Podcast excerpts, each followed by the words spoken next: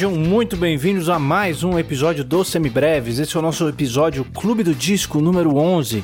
E hoje nós vamos falar sobre o disco do Nirvana, aquele disco que definiu o que é o grunge até hoje, que é o famoso Nevermind. Meu nome é Pedro Janczuri e como sempre estou aqui com o Daniel Lima. Oi, gente, tudo bem? Que prazer tê-los de volta. Mais um episódio do Clube do Disco. Pra gente se divertir contando mais uma daquelas histórias que mudaram o rumo de alguma forma da música pop. Vamos nessa.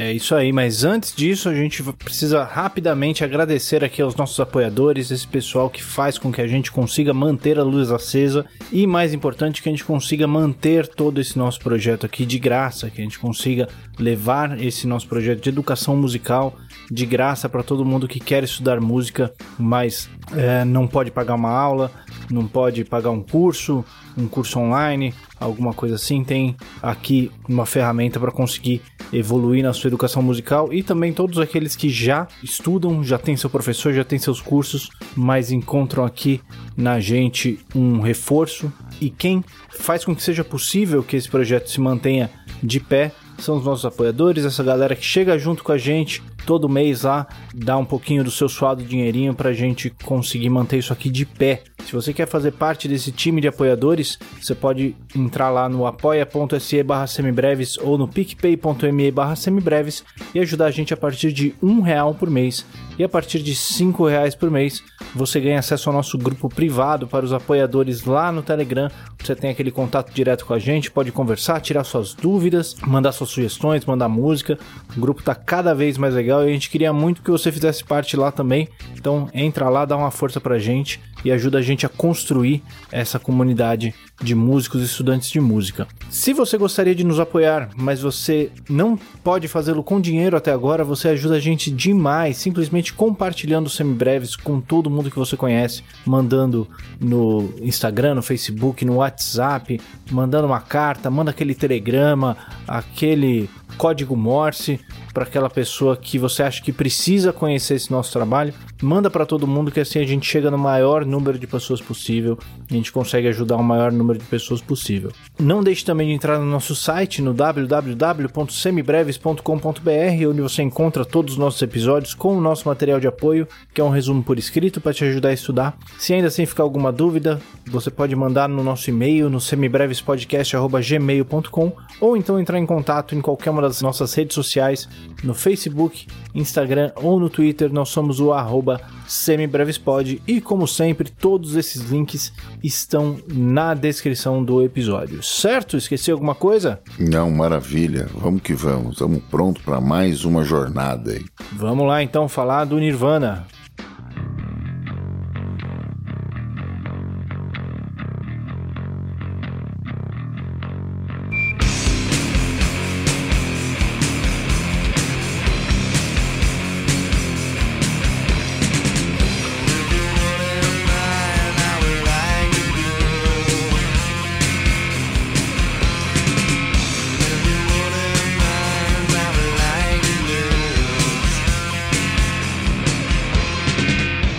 Muito bem, Daniel. Hoje nós vamos falar do Nevermind, esse disco gravado em 1991 pelo Nirvana. Mas antes da gente chegar no disco em si, a gente precisa dar aquele nosso já tradicional passinho para trás, né? A gente precisa entender todo esse movimento grunge, tudo, toda essa cena que surgia em Seattle lá no fim dos anos 80 e aí, por onde que você acha legal a gente começar esse papo aí? Muito bem, vamos conversar a respeito do que vinha acontecendo, entender um pouquinho da geografia da música alternativa e do mainstream americano, né? O Nirvana, como o próprio Pedro já disse, gravou o Nevermind em 91. O disco sai em 24 de setembro de 91 pela Geffen Records, né, do David Geffen, que no seu cast tinha, além de muitas outras bandas, ninguém mais, ninguém menos que o Guns N' Roses, que naquele momento era a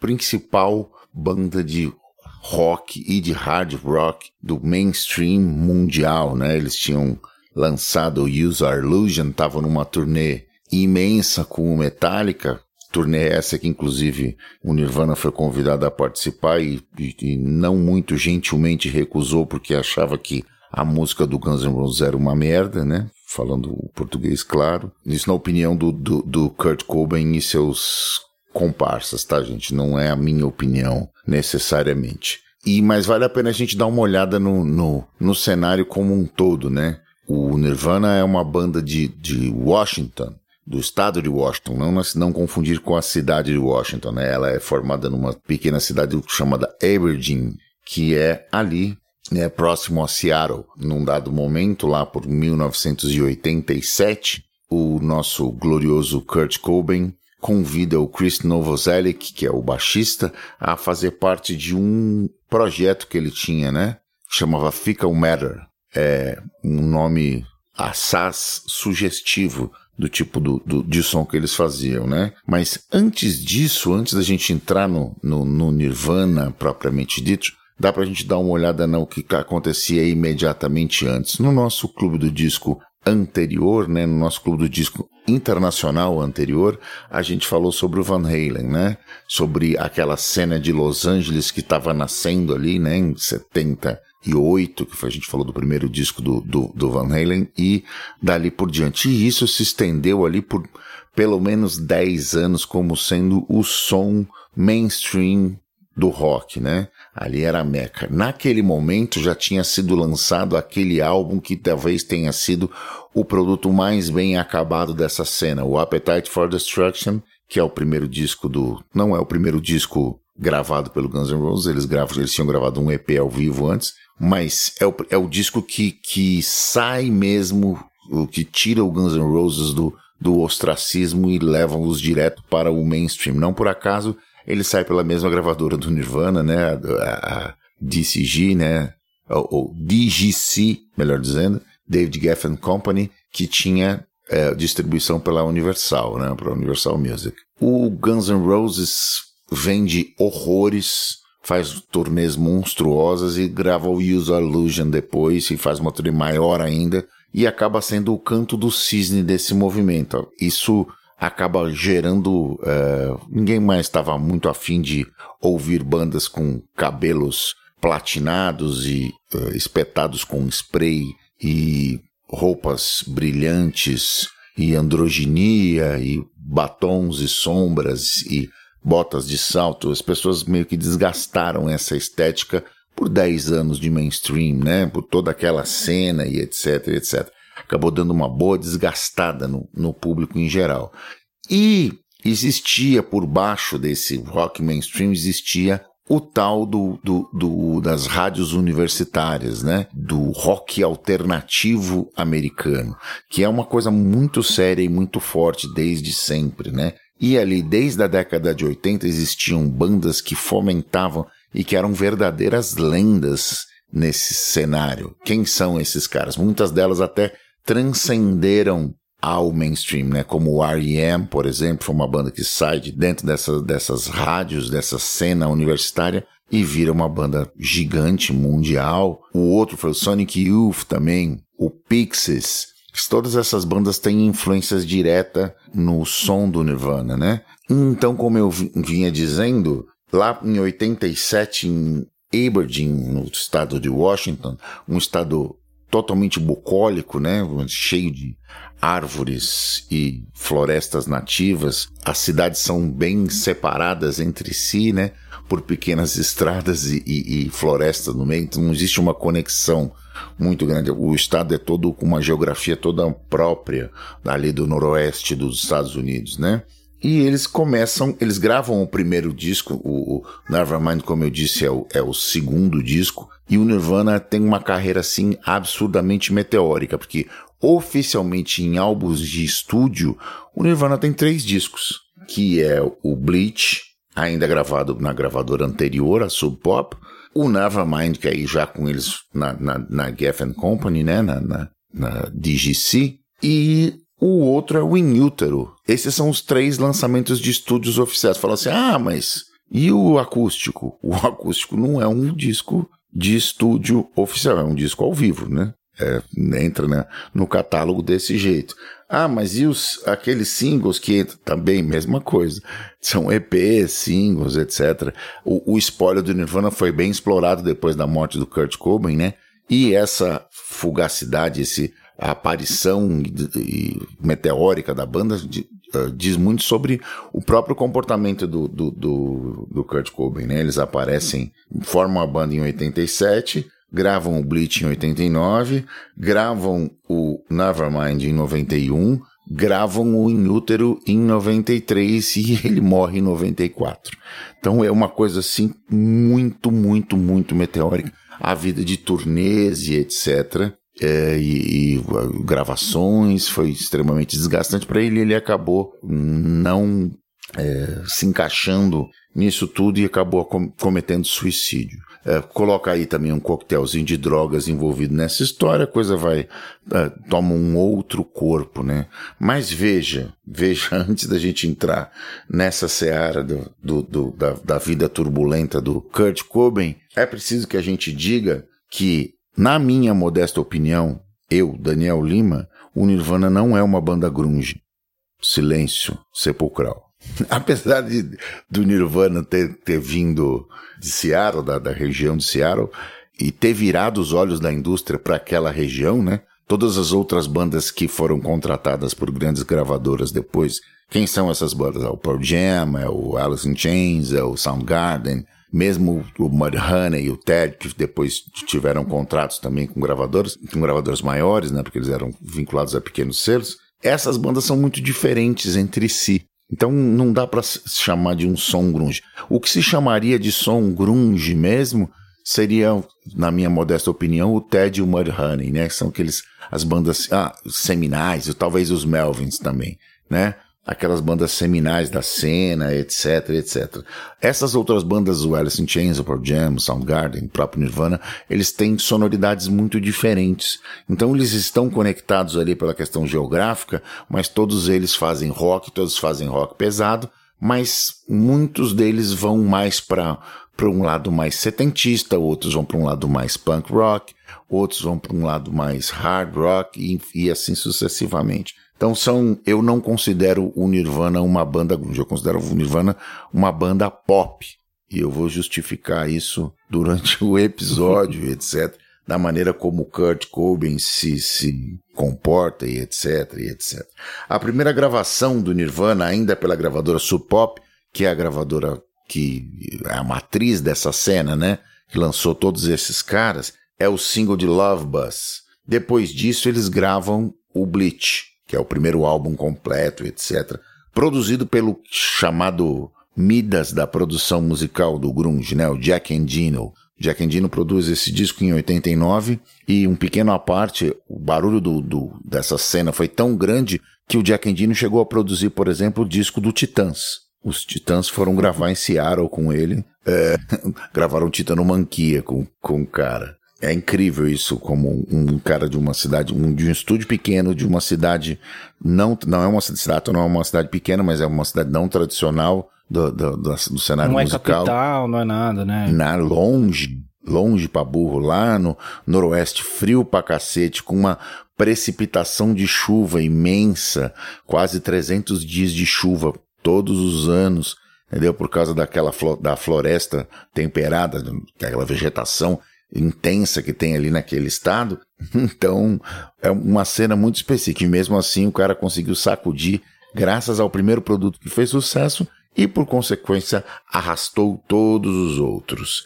Dito isso, depois do Love Bus e do Bleach, e a, a turnê que eles acabaram fazendo, etc., eles gravaram um outro EP chamado Blue, e é, quem produziu esse não foi o Jack Endino, foi um cara chamado Steve Fisk, que também é um cara produtor da, da, da cena independente. E eles vão fazendo turnês e tal. Só que aí o Kurt Cobain, a, a persona pop do Kurt Cobain começa a se manifestar. Ele não queria exatamente ter uma banda underground, ele queria ser um sucesso, efetivamente. Queria ser um cara que tinha uma banda pop mesmo, que vendesse milhões, e aí eles começam a procurar formas de faz, fazer isso acontecer. Nesse ínterim, eles tinham a, a, formação do Nirvana que se solidificou a partir da gravação do Bleach, é o Kurt Cobain tocando guitarra e cantando, o Chris Novoselic tocando baixo e um baterista chamado Chad Channing. Esse baterista foi, ele gravou o Bleach, ele gravou as primeiras demos para o Nevermind.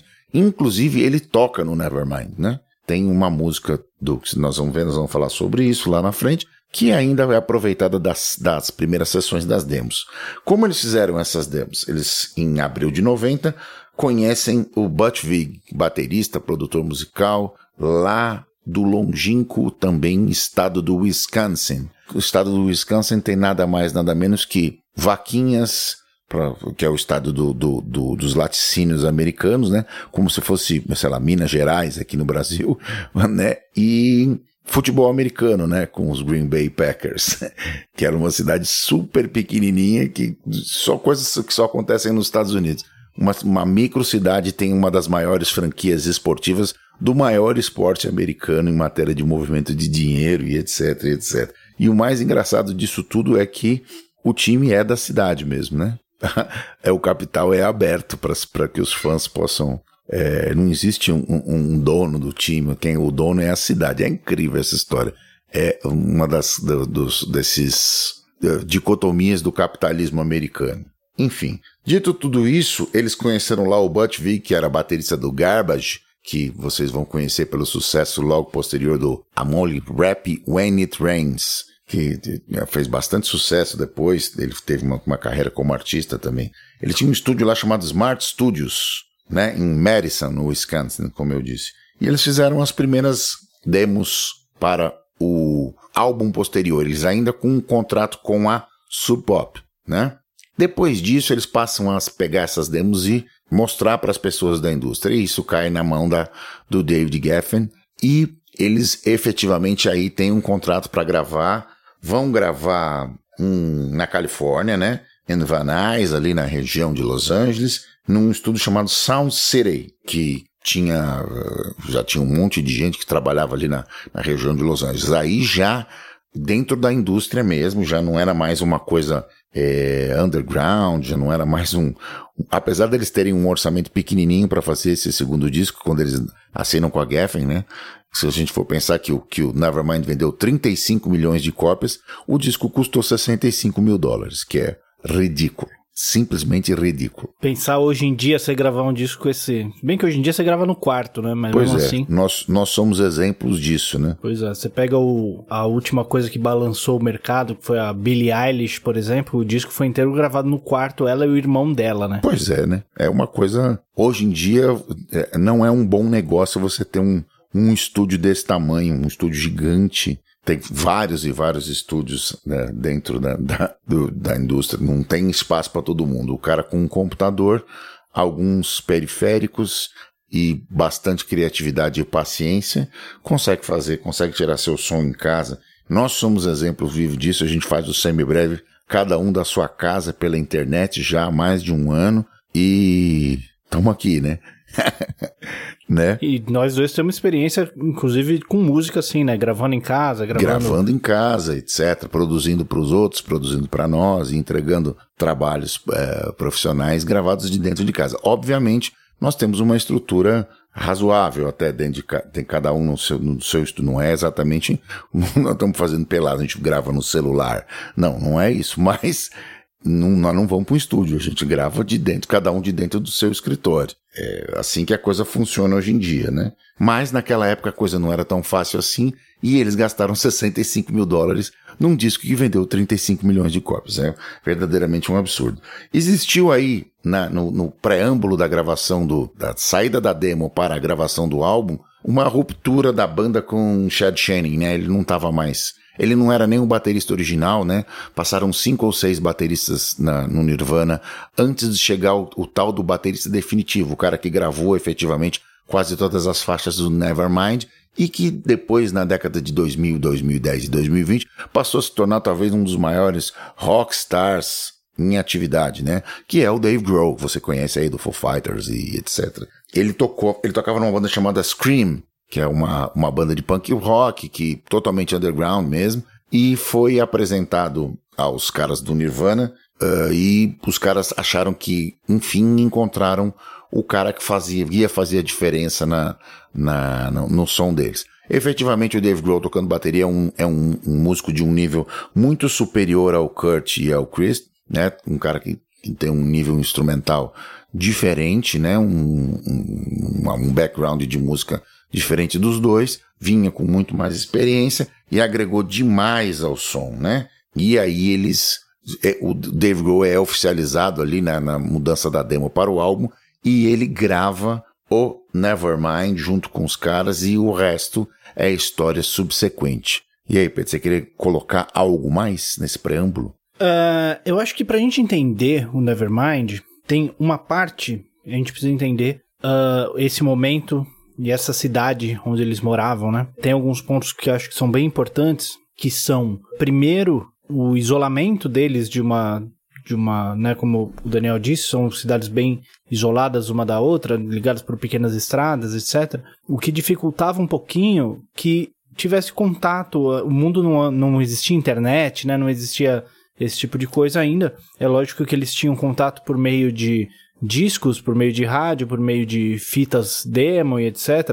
Essa era a época das bandas de garagem, né? Onde você tinha as primeiras tentativas de você gravar, fazer overdubs com uma fita cassete, né? Então você podia gravar a bateria e depois você soltava a fita de novo, gravava um baixo, depois gravava guitarra, depois gravava uma voz, ou então gravar a base e depois gravar a voz por cima e etc. O que movimentou bastante, né, esse essa cena de, de, bandas de garagem, etc. Mas não era a mesma coisa que você morar em Nova York, por exemplo, que você tinha contato com uma cena artística muito forte, com vários tipos de música diferentes, etc, etc. Era uma coisa muito mais de cidade pequena, né? E aquilo fez com que se desenvolvesse essa cena que a gente chama de grunge hoje, por mais que a gente vá ter essa discussão depois do que se o Nirvana é ou não é, etc, etc. E principalmente a negação do que a gente conhece como hair metal, né? Que era aquele que a gente chama hoje por aqui de hard rock, a, aquelas bandas é, megalomaníacas, com aqueles shows gigantes, cheios de superprodução, o pessoal com os cabelos todos para cima, e roupas coloridas, etc, etc. E uma oposição, inclusive, a não só ao som dessas bandas, mas com objeções é, morais até ao jeito como essas bandas se inseriam no mercado, né? Essas bandas, elas se tornaram pelo tipo de som que faziam, pelo tamanho das coisas, elas se tornaram, se tornaram não, mas elas passaram a reproduzir na cultura pop coisas de misoginia, coisas de homofobia, etc, etc, que inclusive tem uma entrevista do Dave Grohl falando que eles não querem esse público, né? Eles não querem ser o novo a única banda de rock and roll, porque esse público que tem esse tipo de, de gosto, eles, né, eles não querem para eles, né? Eles querem fazer uma coisa diferente. E uma outra coisa que é muito importante pra gente entender também o Nirvana é o Kurt Cobain, né? O que passava pela o que, o que será que a gente pode entender do que passava pela cabeça do Kurt Cobain? Ele que era o principal compositor, né, das letras e que imprimiu muito da personalidade dele nessas músicas aí. O que, que você acha, Daniel? É uma das coisas que salta aos olhos no Nirvana é o nível de sinceridade, transparência que ele emprega nas letras dele, né? Como as coisas vão ficando cada vez mais pessoais, eles vão exorcizando os próprios demônios falando da, da e transparecendo isso nas letras, né? No que diz respeito a, a, a ser grunge ou não ser grunge, ou ser pop ou não ser pop, isso é uma discussão menor do ponto de vista artístico, né? Isso é só um, um label, um selo, uma gaveta para classificação. Mas veja, o Kurt Cobain ficava meio bravo quando a gente, quando a gente não, quando a imprensa analisava, fazia análises mais profundas das letras que ele escrevia, porque ele mesmo dizia que muitas vezes escrevia, e o Butch Vig fala isso sobre a produção do álbum, que ele escrevia as letras por último, quando a música já estava quase pronta, a melodia quase pronta, ele ia lá e fazia colagens com coisas que ele já tinha escrito, ou escrevia coisas novas, e os caras estavam dando uma importância maior do que ela tinha efetivamente. Só que se você for analisar a biografia, trágica biografia do cara, você vai ver ecos de várias e várias situações pulando nas letras que o cara escrevia, né? É, aquilo não passa incólume, o tipo de experiência de vida que o cara teve não passa incólume, seja a parte da família desestruturada, seja a parte de ter passado perrengues, etc, etc, seja as escolhas, sejam as, as, a própria experiência com as drogas, etc, seja o fato dele ter casado com a Courtney, enfim, tudo isso, tudo isso junto, né? É, ele dizia isso, né, de que as letras eram qualquer coisa que ele escrevia e tal, Mas se a gente for olhar, for ouvir aquelas demos do, do Nevermind, por exemplo, a gente vai ver letras que sofrem mudanças nesse processo, né?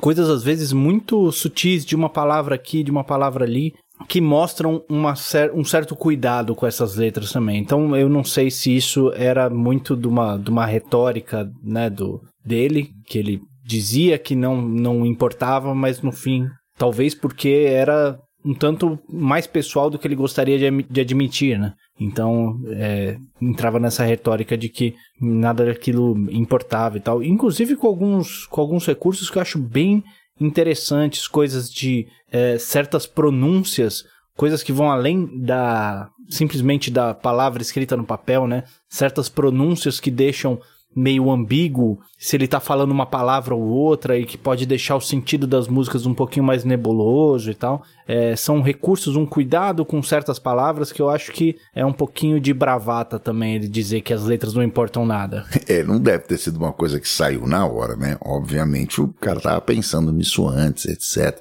Mas faz parte da persona rock and roll do cara dizer que, ah, não, eu escrevo qualquer coisa e tudo bem. Não, né? Exatamente. Bom, vamos entrar primeiro no sentido da sonoridade do Nirvana, o que, que faz o Nirvana ser o Nirvana. É, eu enxergo ali muito do que a gente viu do punk rock, mas com uma roupagem já passando pelo filtro de 10 anos de hard rock também, né? É algo como se aquele espírito do punk, do cru e do pesado e do, e do nem aí, né, que a gente viu lá nos Ramones, estivesse ali presente, mas que tivesse é, ao mesmo tempo sendo passado pelos, por outras influências, outros uh, riffs, outras ideias de guitarra, com um som de guitarra já com outro. Uma outra época de som de guitarra já, né? Que já passou por anos de aperfeiçoamento desse som de distorção, desse som pesado, etc, etc. O que, que você enxerga aí, Daniel? É, eu vou citar algumas coisas que, eu, que o próprio Kurt dizia, né? Tem uma frase célebre dele, que é a, o Nirvana soaria como o Knecht ou o City Rollers sendo molestado pelo Black Flag e o Black Sabbath, né? Então é uma, é uma maneira interessante de enxergar a sonoridade disso, ou seja, o Knecht e o, e o, e o City Rollers são, são bandas pop, né? Bandas mainstream. E o Black Flag é uma banda seminal do punk rock californiano e o Black Sabbath é o Black Sabbath, né? É, os rapazes de Birmingham que criaram heavy metal. Então, eles têm esse, esse equilíbrio entre as duas coisas. Só que isso já acontecia. O Nirvana não inventou isso. Quando eu citei o cenário universitário das rádios universitárias e da, do, do, do pequeno underground ali da, da, dos Estados Unidos, eu estou falando de, de bandas que faziam isso na sua plenitude, né? Por exemplo, por exemplo, o Pixies é uma referência incrível para esse disco, né? O disco Surfer Rosa, ele já apresentava essas variações dinâmicas entre sons limpos, calmos e explosões punk rock. Virou uma característica do, do Nirvana a partir do, do, do Nevermind, né? Então, você tem uma outra, na outra ponta, né? Na ponta do barulho, da microfonia e, de, e do ruído como alavanca e como ferramenta musical, você tem a influência do Sonic Youth, né, da, da banda nova-iorquina, também underground, também seminal. E você tem eco de outras, de outras bandas como o Fugazi, que, o reforço do discurso mais pessoal, etc entendeu? Trazendo a tragédia pessoal, falando do global, etc., olhando para dentro do próprio umbigo, mas podendo ser lida a crítica como uma crítica do, de tudo que o cerca, etc. e etc. Então, o Nirvana não necessariamente inventou esse tipo de filtro que o Pedro destacou, que é o, o punk rock passando por 10 anos de hard rock mainstream né? Passando por, por, Aerosmith, depois por Van Halen, depois por todo, toda aquela cena de Los Angeles, etc, e etc. Nós não, não estamos falando, eles, esses, os caras não passaram incólume por isso. Aliás, o mercado americano inteiro não passou incólume por isso, né? Você tem essa, esses ecos nessas, nessas bandas que nós estamos falando. Então é, é mais ou menos isso. E eu quero destacar a entrada do Dave Grohl na banda, né? Talvez o, se, o, se o baterista fosse o, o Chad Channing, talvez nada disso teria acontecido, assim.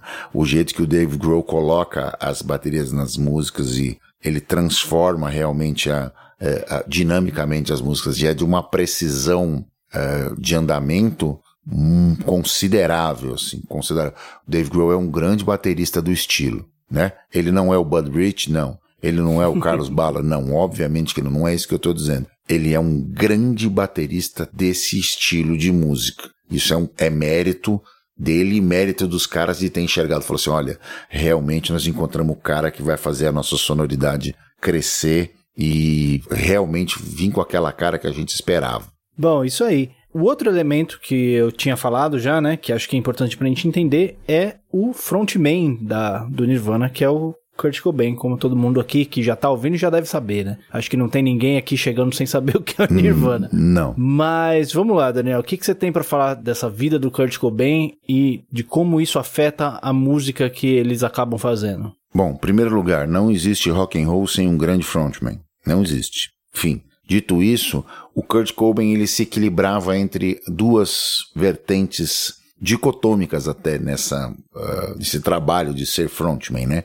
Ele ficava entre o shoegazing, né, de olhar para baixo, esconder o cabelo com a cara e se mostrar tímido, do que do e, e numa outra ponta a performance ultra exagerada do, dos guitarristas de punk rock e, de, de, de, com, com stage divings e etc e etc. Essa coisa que vem lá do The Who, né, de quebrar instrumentos. Isso, etc. uma influência direta do The Who e, e imagino que ele devia estar tá bem anestesiado para poder pular assim de, de costela em cima do kit de, de batera e deixar. Nossa, cara. Só de olhar aquela visão já me dói, me dói tudo, assim. Imagino que ele não estava esquentando muito a cabeça com isso, não.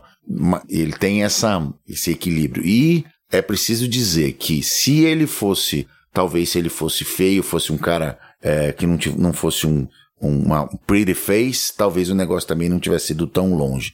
Isso sempre fez muita diferença na indústria. Ele tinha aquela cara de, de, de alma perdida, né? De, das pessoas falam assim, nossa, olha esse menino, olha a cara dele, a cara de sofrido, de, sei lá, de maluco, etc, etc. E isso conectava com o público que se sentia na mesma situação e o fato dele ser um, uma espécie de galã ou anti-galã, como você quiser chamar também fazia sentido para. Seguindo a tradição ali dos The Doors, né? Que tinha a figura do Jim Morrison mais ou menos parecida e tal. Tinha, é, o Jim Morrison também tem a mesma vibe. Bem lembrado. É uma, uma bom, um bom paralelo, assim maluco, com conteúdo e bonitão, porque se não for, não rola, né? Tem isso, tem isso, a gente sabe como é que essa coisa funciona no, dentro da indústria. Como a gente falou, inclusive, dos Ramones, né? Os Ramones não tinham essa figura bonitona na frente e pois nunca é. chegaram onde o Nirvana chegou, né? Pois é, pois é. E talvez se, se os Ramones não existissem antes, talvez não existisse, não existisse o Nirvana.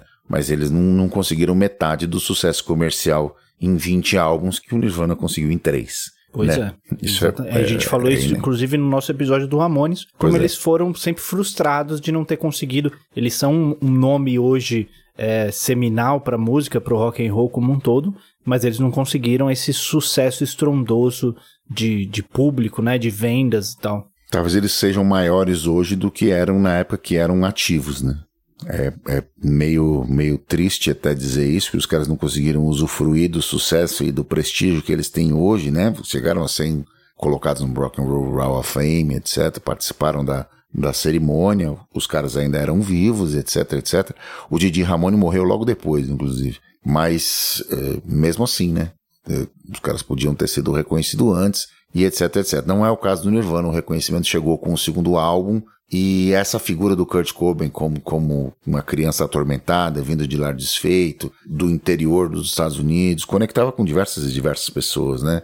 Um monte de gente se via ali, do cara de ser o working class hero mesmo, né? De ter vindo, de usar as roupas como eles se vestiram, como a, as suas roupas de rua, né? As street clothes, e vão para vão para pro palco com aquilo, com a camiseta de lenhador, e, que era muito comum de ser usada na, na em Seattle, né? Um frio Pelo infernal. clima frio, né, e tal. E que é uma própria é, negação desse rock and roll de estádio, né? Esse rock and roll de arena, exato, cheio das roupas exato. coloridas, é dos cabelos disso, né? e tal.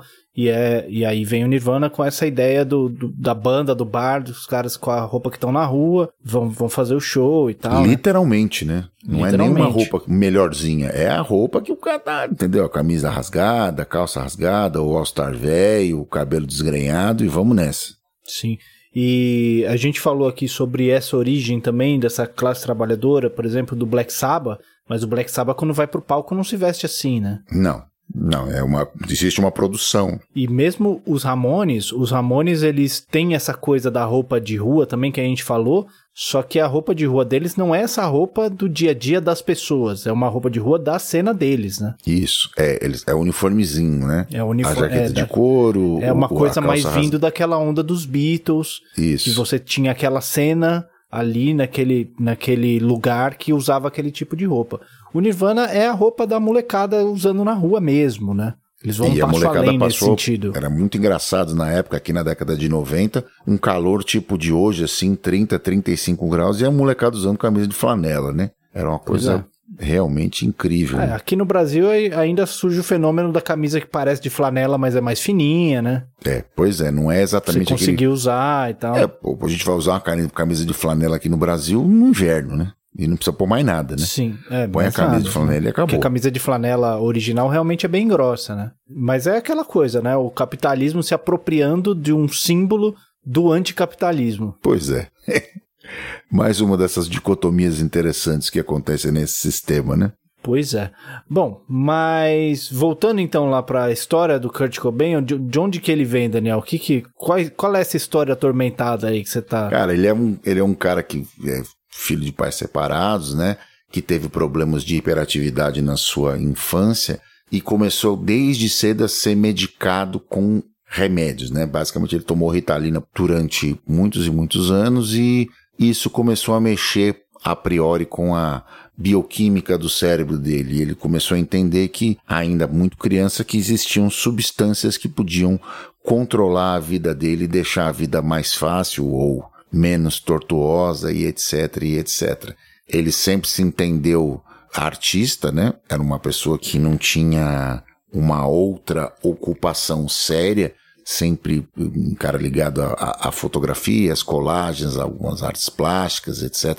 Chegou a fazer alguma coisa nesse, sentido. Inclusive tem na contracapa do Nevermind uma montagem que ele tinha no quarto dele, etc, etc. E, mas ele sempre se entendeu ligado à música, né? A, a, fazer a própria música, etc. Chegou a trabalhar, a ser vinculado com outras bandas maiores, como Melvins, por exemplo, chegou a trabalhar lá como Hold, etc. E esse tormento da vida dele, ele, ele num dado momento se sai de casa, né? Não, não vai à universidade, não faz aquele plano da classe média americana, que é você sai de casa com 18 anos, rumo à faculdade e depois faz a sua vida. Só que ele saiu de casa aos 18 anos e foi para a rua, né? Então, em alguns momentos, ele teve em situação de vulnerabilidade social, como se diz hoje, né? Ficou homeless, né? Morou na rua. Se você faz isso num país tropical como o nosso, já é terrível. Você imagina fazer isso em Seattle, que tem uma temperatura baixíssima e onde chove o tempo todo. Então, passou alguns perrengues, morou embaixo da ponte, etc, etc. E isso vai é, formando a, o caráter e construindo essa persona que ele, ele mostra nos discos, mostra nos palcos, etc, etc. Ele foi, teve um diagnóstico de bipolaridade também já na vida adulta, e etc. Teve, tinha, teve um problema também no estômago grave, teve uma úlcera grave no, no estômago. Então, ou seja, ele teve vários problemas de saúde que foram sendo agravados com a vida na estrada e, as, e os excessos do rock and roll e tudo isso acabou culminando com o suicídio dele em 94. Ao mesmo tempo que ele queria ser uma estrela pop, ele não aguentou a pressão, ele só queria ficar em paz depois, quando a coisa estourou mesmo e foi totalmente meteórica. Ele foi alçado ao ponto do, do salvador do rock and roll, etc. E aí foi muito para ele e ele acabou é, não segurando o rojão. É, eu vejo muito no, no Kurt essa. É uma, é uma figura, como eu acho que todo, todo mundo, né? Mas é uma figura cheia de contradições, assim.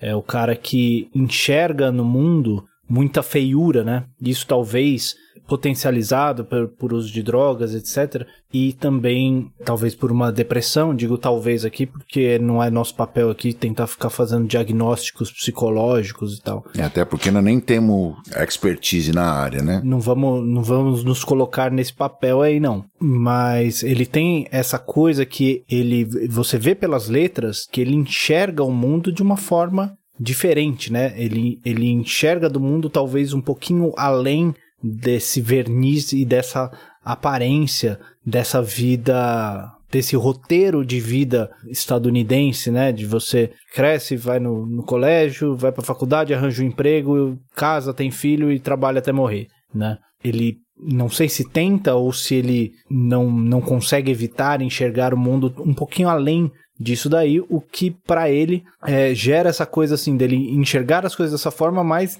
ao mesmo tempo não saber ou não ter é, vontade ou, ou enfim qualquer coisa assim de fazer alguma coisa para mudar esse mundo que ele, que ele não concorda que seja dessa forma, né? Ao mesmo tempo ele tem essa coisa dele querer esse sucesso e ser ouvido e que essa mensagem chegue, etc.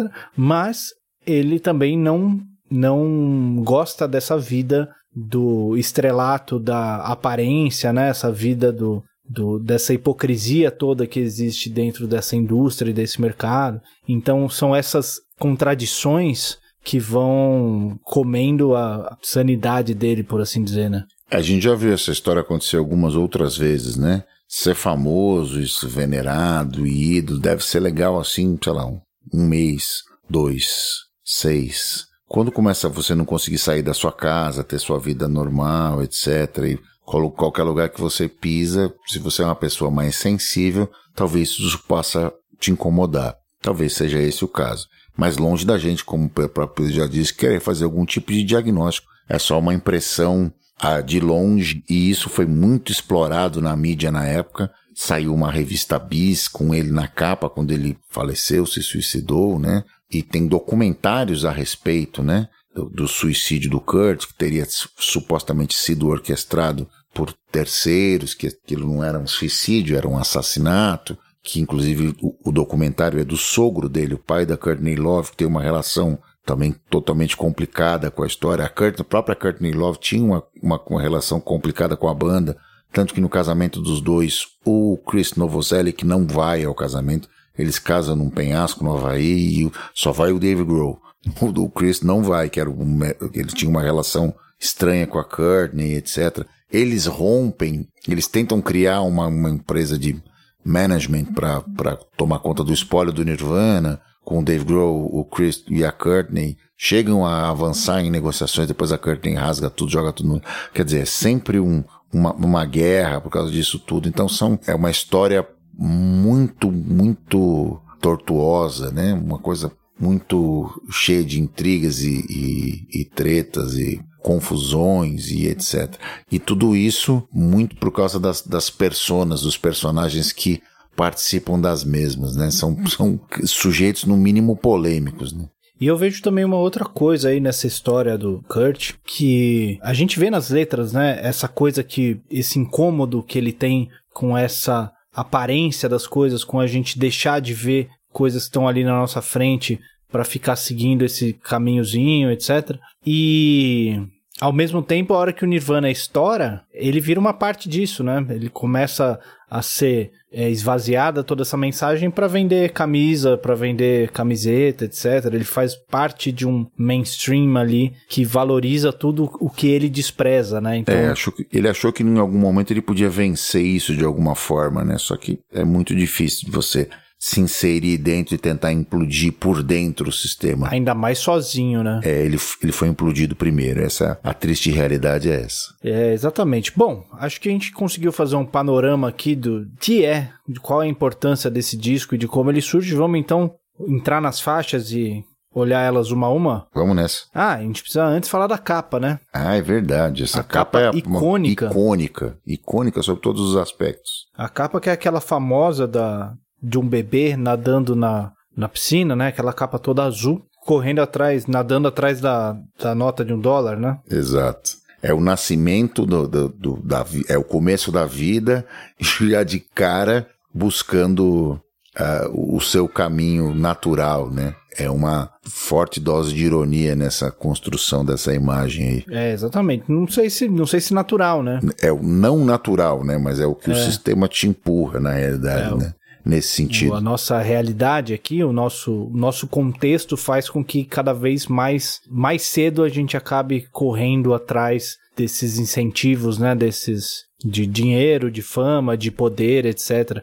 E a gente vai vendo isso. A gente pode transplantar isso hoje, os youtubers juvenis, né? Justamente. Justamente.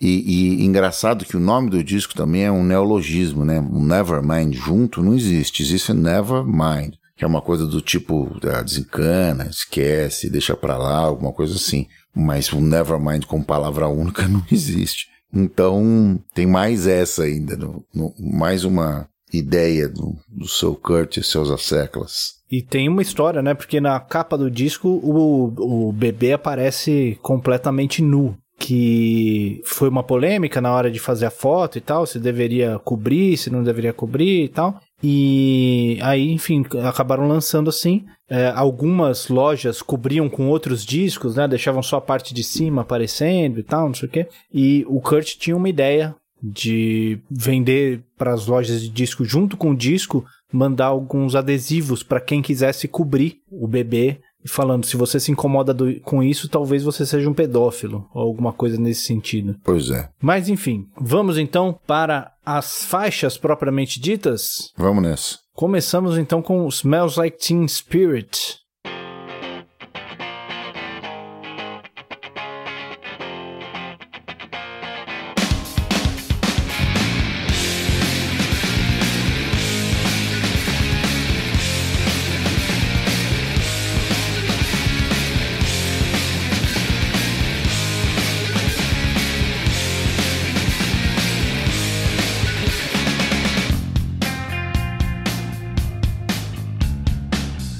Smells Like Teen Spirit acho que é a música mais icônica desse disco, né? Que mais foi tocada, que mais ficou famosa, a mais reconhecível de todas, né?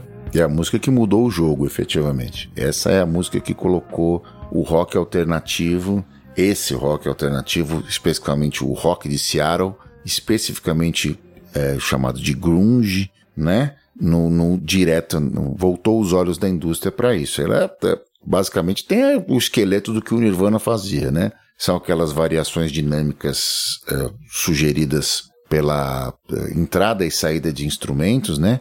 Às vezes usando a guitarra limpa, às vezes usando a guitarra crunch e às vezes usando a guitarra fortemente distorcida. Ela tem uma assinatura uh, do Dave Grohl propondo um ostinato com a bateria na direta razão do, do, do strumming do, do, da guitarra do Kurt, né?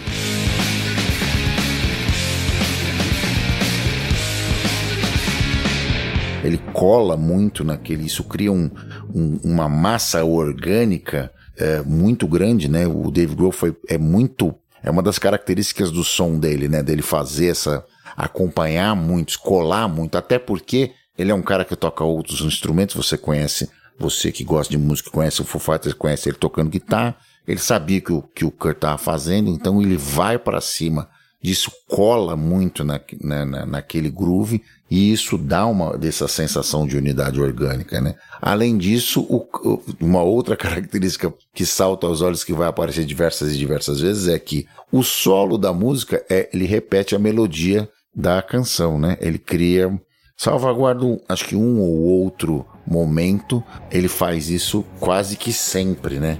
É uma das características do som do Nirvana, aparece diversas e diversas vezes.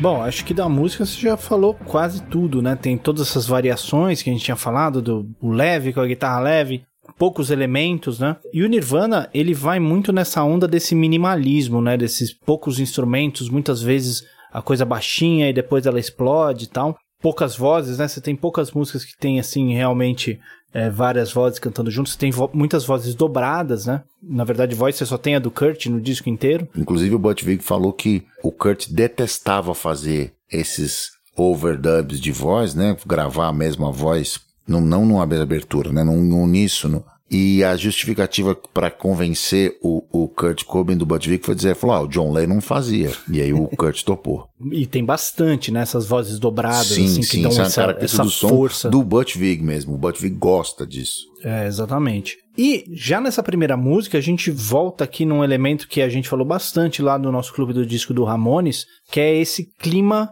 do eu não me importo com nada, né?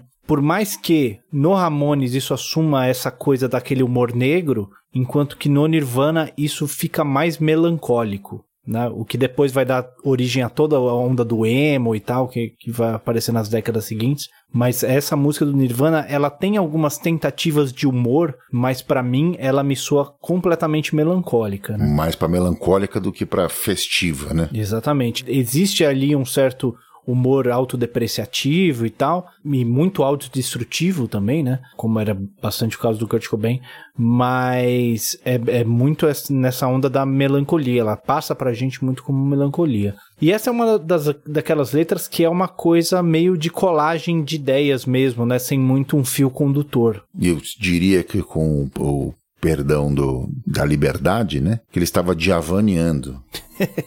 Quase isso. Os, os fãs do Djavan que me perdoem e os do Nirvana também, não foi para ofender nenhum nem outro. Mas a gente tem algumas dicas aqui, né, sobre esses incômodos, o que, que causava essas melancolias, né? Que ele fala, uh, load up on guns, bring your friends, it's fun to lose and to pretend né? Essa coisa assim, esses grupos de pessoas que se juntam em volta de dessas aparências e de fingindo ser alguma coisa que não são, né? O refrão mesmo ele fala With the lights out, it's less dangerous. Here we are now, entertain us. I feel stupid and contagious. Here we are now, entertain us. A gente pode entender isso. Ele fala, é, com as luzes apagadas é menos perigoso. Talvez ele esteja falando ali que se você não quiser ver o que está à sua volta, a vida fica mais confortável.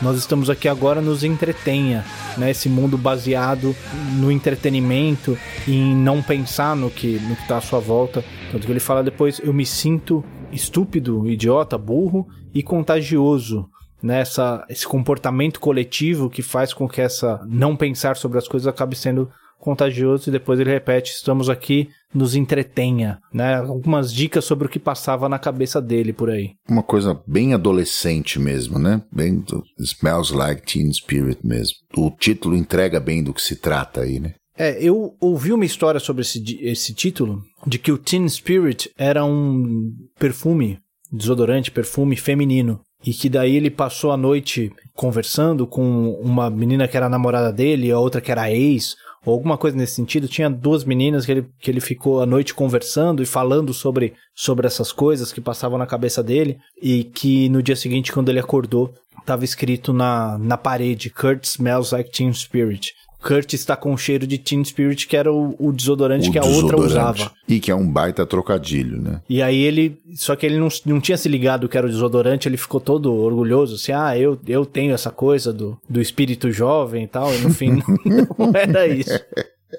Não era bem disso que elas estavam falando, né? Mas tem essa coisa do. Ele tá falando um pouquinho desse comportamento coletivo de não olhar a sua realidade como isso tem esse cheiro adolescente, né? Como a adolescência tem essa característica, mais ou menos.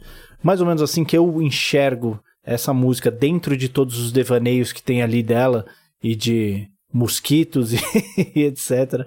Eu enxergo mais ou menos essas, essas ideias por ali. Mais alguma coisa da. Não, vamos adiante. Então vamos lá para In Bloom.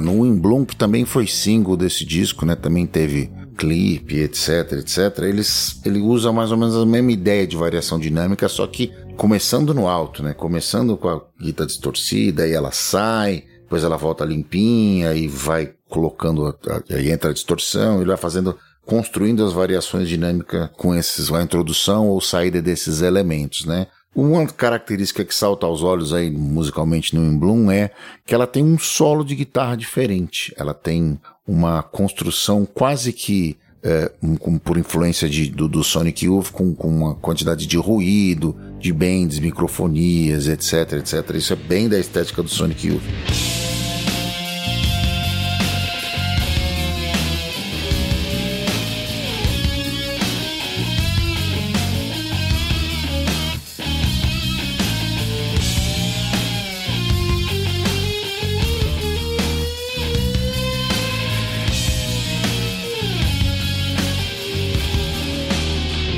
Uma coisa que eu não, não disse na, na Teen Spirit e vou dizer agora na In Bloom, que é essa, essa variação dinâmica do entrando, saindo distorção, ficando mais pop, ficando menos pop, isso também é uma das características lá do som do Pixies, né, do Surfer Rosa lá, que apareceu bastante nesse disco e que o Kurt era maravilhado com isso, era fanzaço dos Pixies.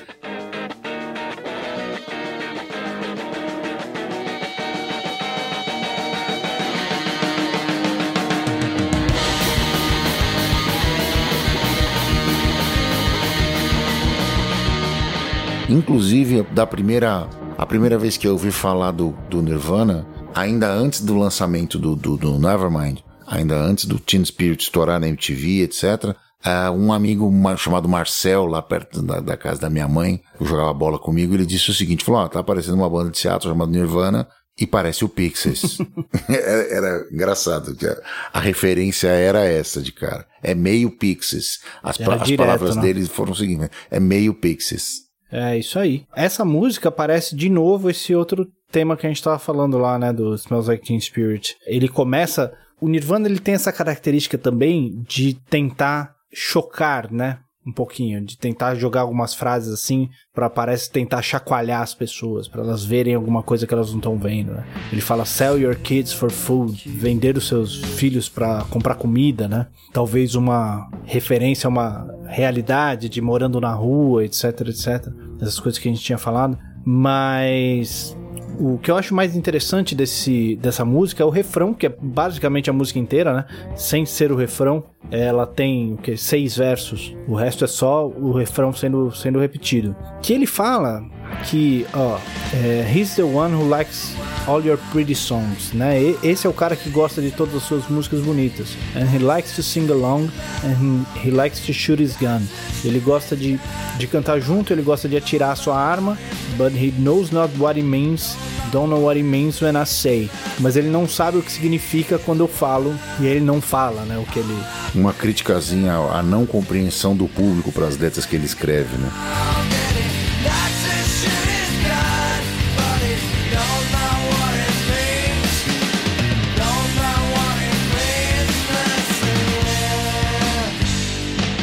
Exatamente, essa coisa de Uh, você gosta disso aqui, você gosta dessa imagem, você gosta desse produto, mas você não está enxergando a mensagem que tem ali. Né? Você não está enxergando o que está por baixo disso aqui. E aí, ele pinta um cara como uma, uma, das coisas que acontecem bastante naquela região, pinta um redneck aí, né? Um, um, é, ele dá uma dicasinha, né? Dica, né? E aí fala assim: ó, você curte o que eu faço, mas você não entende do que eu falo. Esse é o barato, né? Exatamente, né? Dá pra ver que esse é um, é um incômodo grande dele, né? Assim, é, é, esse sentimento eu acho que, que atravessa o disco inteiro, assim, na minha... Pelo menos essa é a minha impressão.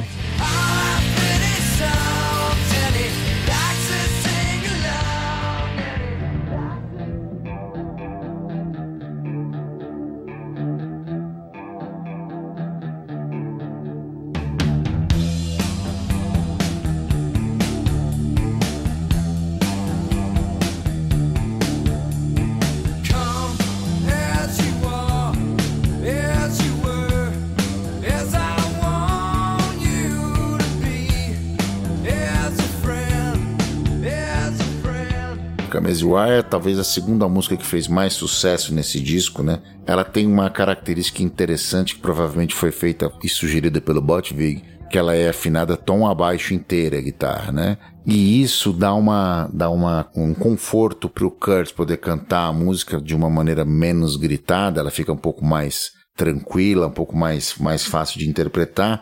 Tanto que quando ele vai tocar essa música no acústico, que ele toca com a afinação tradicional, ele tem que gritar pra cacete, se esguela, etc, etc. Então eu, eu imagino que o Bud como a, a, o riff original tem uma corda solta, e ele não podia ser feito naquela tonalidade. Inclusive, quando nós vamos tocar essa música, nós, as bandas de cover, sofremos um pouco por causa disso.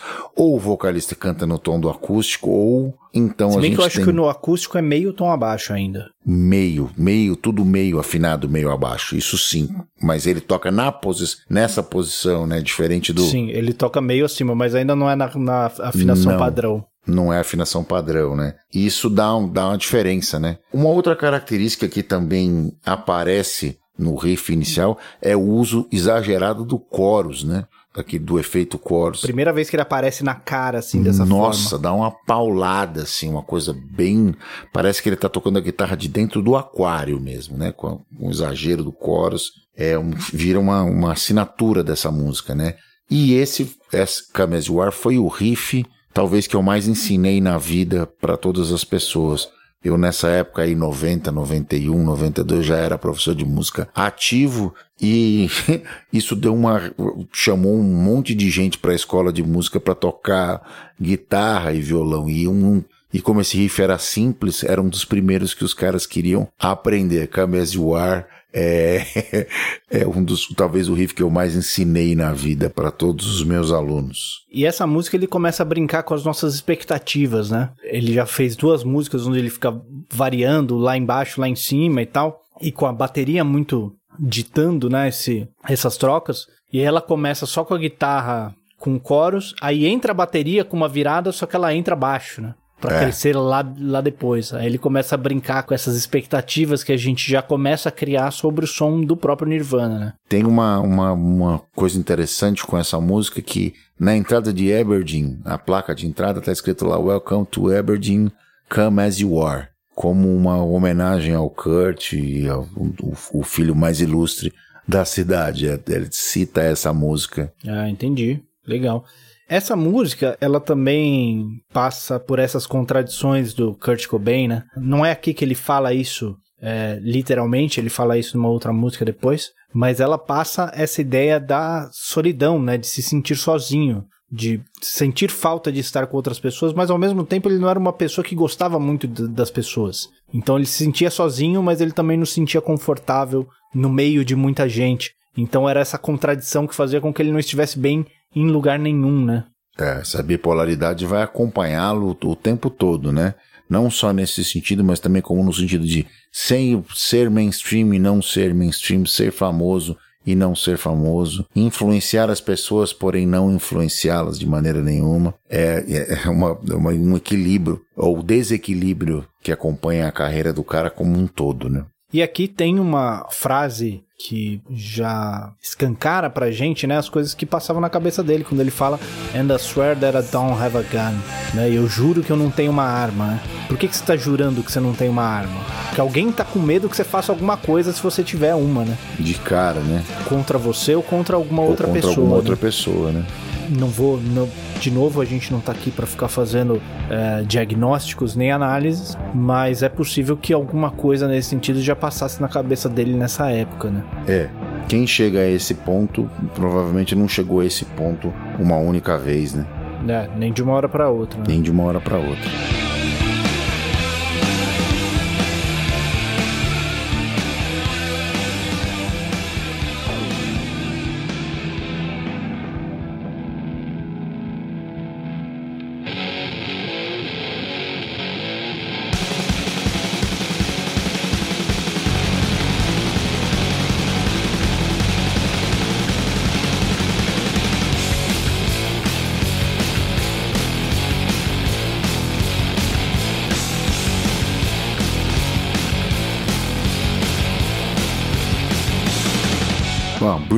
É uma música, é, um punk rock clássico, né?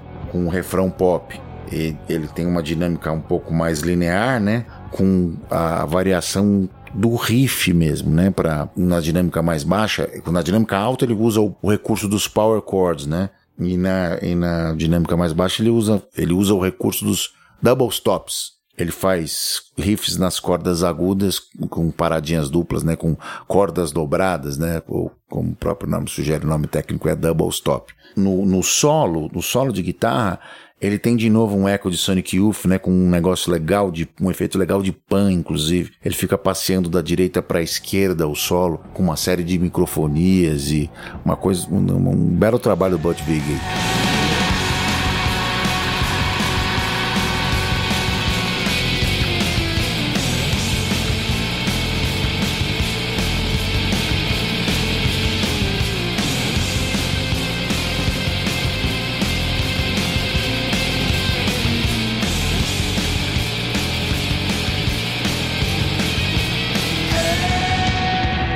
E essa música tem o baixo distorcido, né? Uma tem distorção no baixo fuzz, bem forte. Isso. É. Exatamente, mais essa ainda. O baixo do Nirvana não costuma ser exatamente limpinho, mas essa aí é, é mais presente, essa distorção no. Ele no gravou baixo. o disco com dois Gibsons da década de 70 ligado num Ampeg, num SV3, né? Esse set, ele já normalmente, quando você toca mais forte, que toca com palheta, ele já tem um, um, um daquela clipadinha no bottom end, né? Naturalmente. É o mas da nesse válvula ca... mesmo, né? É, nesse caso é um válvula. fuzz mesmo. É um... Isso, mas só que esse aí tem mais que isso, né? Tem um fuzz ligado na cara mesmo, nitidamente, para poder esquentar a entrada e fazer o amplificador ficar soar dessa forma mais, mais distorcida mesmo. E nessa música é muito interessante porque ele parece descrever ali no meio aquela vida que a gente estava falando, aquela expectativa, né, de, de vida estadunidense, de você terminar o colégio, casar com a sua namoradinha no colégio, fazer uma faculdade, arranjar um emprego e tal. E ele começa falando assim: Eu não me importo, não me importo, né? I don't care, don't care, don't care. Don't care if it's old. Não, não me importo se, se isso é velho. I don't mind, I don't mind. I don't have a mind. Esse I don't have a mind em inglês é uma frase bem interessante, né? Quer dizer que eu não penso por mim mesmo. Mais um ecozinho de Ramones aí, né? Um I don't care, I don't care, don't mind, I don't have a mind é altamente ramoniano, né? Altamente Ramones. E ele tá falando aqui sobre essa vida que você leva sem pensar, né? Sem, sem questionar se é isso mesmo que você quer. Ele fala get away, get away, get away, away from your home, né? É, vai embora, vai embora de casa, né? Você sair de casa. I'm afraid, I'm afraid, I'm afraid, I'm afraid, ghost. Estou com medo, estou com medo, fantasma. Esse ghost aí acho que foi uma tentativa de piada dele, né? Tipo, eu tô com medo, é. né? O, o medo de, de, viver fora de casa e tal. Pois é, será que tem um fantasminha lá me esperando, ah. né? E depois tem esse, esse refrão, né? Mesmo se você tem, mesmo se você precisa, não é minha intenção encarar, a gente não tem que procriar, a gente pode plantar uma casa, a gente pode construir uma árvore, eu nem me importo, a gente pode fazer tudo isso, né? Essa coisa do plantar árvore, ter uma casa, sair de casa, ter um filho. Então, esses elementos presentes aí, mesmo que tudo meio desconstruído e tudo meio misturado, mas tem essa ideia do fazer todas essas coisas sem pensar no que você está fazendo. É, Pelo menos é isso... é assim que eu enxergo esse, esse discurso todo. É isso, você encontra eco em diversas outras bandas de punk rock, até algumas do, do, do Brasil, inclusive. Sim. Um storytelling, né? Uma maneira de, de, de contar esse pesadelo eh, de virar adulto e ter que ter essa vida desse jeito. Acontece alguma coisa mais ou menos parecida naquela música chamada Química, que o Renato Russo escreveu e o Paralamas gravou, depois o próprio Legião Urbana gravou também, que era falando sobre o, o pesadelo do vestibular e aí o que se ia acontecer depois. Você tinha que passar no vestibular para virar adulto e depois tudo aquilo que ia vai ser comprar feijão, ser responsável, cristão convicto, cidadão modelo, aquela coisa toda. Esse tem um, eu sinto mais ou menos o mesmo cheiro nessas duas canções. A motivação é a mesma. E isso todas vêm do mesmo lugar, tá? Vem do Ramones. As duas. Exatamente. Tem um motivo pelo qual a gente tá fazendo esse disco depois dos Ramones, né? Gente? Exato. A gente não pensa em muita coisa, mas a gente também não faz as coisas muito de graça. Né? Enfim. E essa música tem um outro recurso linguístico interessante no final, porque ele fica repetindo she said, she said, né? Que é ela disse. E daí no final ele fala she said.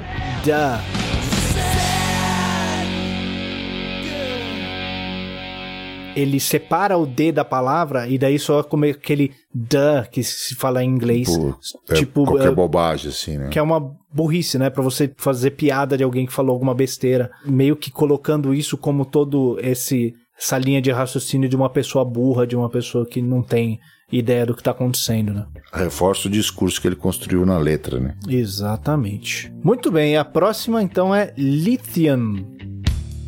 I'm so happy Cause today found my friends are in my head. I'm so ugly, that's okay, cause so are you. Book on mirrors, every day for all I care. And I'm not scared. Light my candles. Lítio é um remédio psiquiátrico, né? Pois é. Também foi single do disco, também teve clipe, etc, etc. É, a primeira letra da, da eu, não, eu não costumo fazer análise das letras primeiro, eu costumo deixar sempre o Pedro fazer, mas é, a primeira frase da música é muito emblemática, né? I'm so happy cause today I found my friends in my head. Então é muito emblemática da própria conduta do Kurt que era um, um, usuário desse tipo de medicamento desde a primeira infância, que sabia que através desse tipo de uh, recurso ia encontrar algum conforto, etc, etc. Quer dizer, será que ia encontrar mesmo? Essa é uma outra questão, né? Mas era esse o veículo que ele utilizava, né? Como discurso de construção musical, até um dos riffs icônicos desse disco, aquele riff que começa limpinho e depois ele vai crescendo. A música é construída toda em cima dele, exceto o, o refrão, né? Que ele tem uma, uma pequena variação. É, mas ele tem essa variação dinâmica, ele começa bem limpo, depois ele vai ficar bem distorcido, tem uma dobra com baixo desde o começo, né, com a bateria com dinâmica baixa, mais uma vez um, um perfeito, é, a perfeita sensibilidade do Dave Grohl de construir a linha de bateria e colar nessa dinâmica, fazendo uma parte com o aro e escondendo o bumbo quase que o tempo todo fazendo só a última colcheia do compasso e a cabeça do mesmo, para poder marcar a estrutura. Dave Grohl, mais uma vez, grande trabalho, grande trabalho mesmo. E essa aqui é a música onde ele finalmente fala sobre essa solidão dele, né? Como o Daniel falou, essa primeira frase, e ele vai brincando com essas expectativas, né? Ele jogando uma coisa e depois contradizendo ela logo em seguida. Ele fala, I'm so happy because today I found my friends. Ele dá uma pausa e fala, They're in my head. Né? Eu estou tão feliz porque hoje eu encontrei meus amigos. Eles estão na minha cabeça. E como eles foram colocados lá, né? Esse o. Exatamente, que é o lítio que dá o nome à música, né? Ele não fala lítio na música, né? Ele não fala lítio na música. Mas essa música toda parece ser uma alucinação causada pelo remédio ou alguma coisa nesse sentido, né? Ou, ou, não sei, uma percepção alterada pelo remédio. Não sei exatamente qual é que é o efeito desse remédio. Se ele já estava tendo alucinações elas ficaram mais leves por causa do remédio, enfim, qual é que é a ideia? A verdade é que ele estava com a consciência alterada por causa disso, né? É, aqui tem uma, uma outra frase que me soa muito Ramones também, que vem ali direto dos Ramones. Ele fala: Sunday morning is every day for all I care. Domingo de manhã é qualquer dia, até onde eu me importo. Assim que a ideia, assim, é, se você não tem nada para fazer, se você tá nesse clima de tédio juvenil, ou se você está desempregado, se você mora na rua, se você. Qualquer Tanto dia faz, né? é domingo. Não faz diferença qual é. Essa construção do domingo de manhã é uma construção social que só faz sentido dentro desse nosso dia a dia, dentro dessa nossa sociedade, né? Mas quando você dá um passo para o lado, aquilo ali já não faz mais tanto sentido. Isso eu, eu vejo como um eco do Ramones, né? E aqui ele fala no segundo verso, depois do primeiro refrão, ele fala: I'm so lonely, but that's okay, I shave my head. Né, eu estou tão sozinho, mas tudo bem, eu raspei minha cabeça. Quer dizer, é uma coisa que não resolve esse problema, né? Mas ele buscando coisas para se ocupar com qualquer coisa para resolver essa solidão. Esses amigos que ele queria ter, mas ele não tem, mas ao mesmo tempo ele não quer ter. Todas essas contradições que vão ocupando a cabeça dele, né? E, e construindo todo esse discurso. E depois do segundo refrão, ele tem um outro trecho da letra que eu acho bem interessante também. Que ele fala: I like it, I'm not gonna crack. I miss you, I'm not gonna crack. I love you, I'm not gonna crack. I killed you, I'm not gonna crack.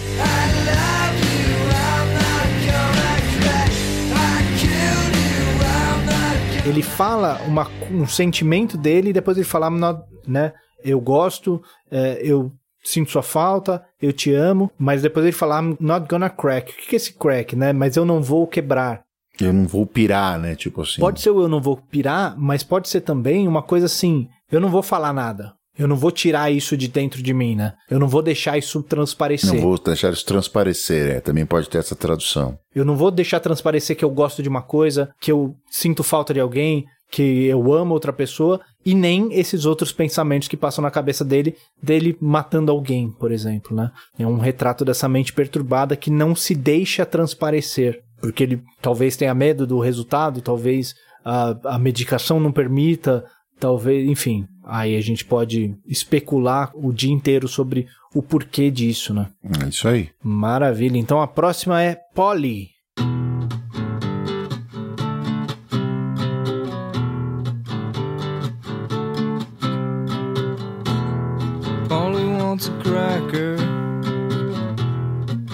Should get off her first. Think she wants some water to put out the blowtorch.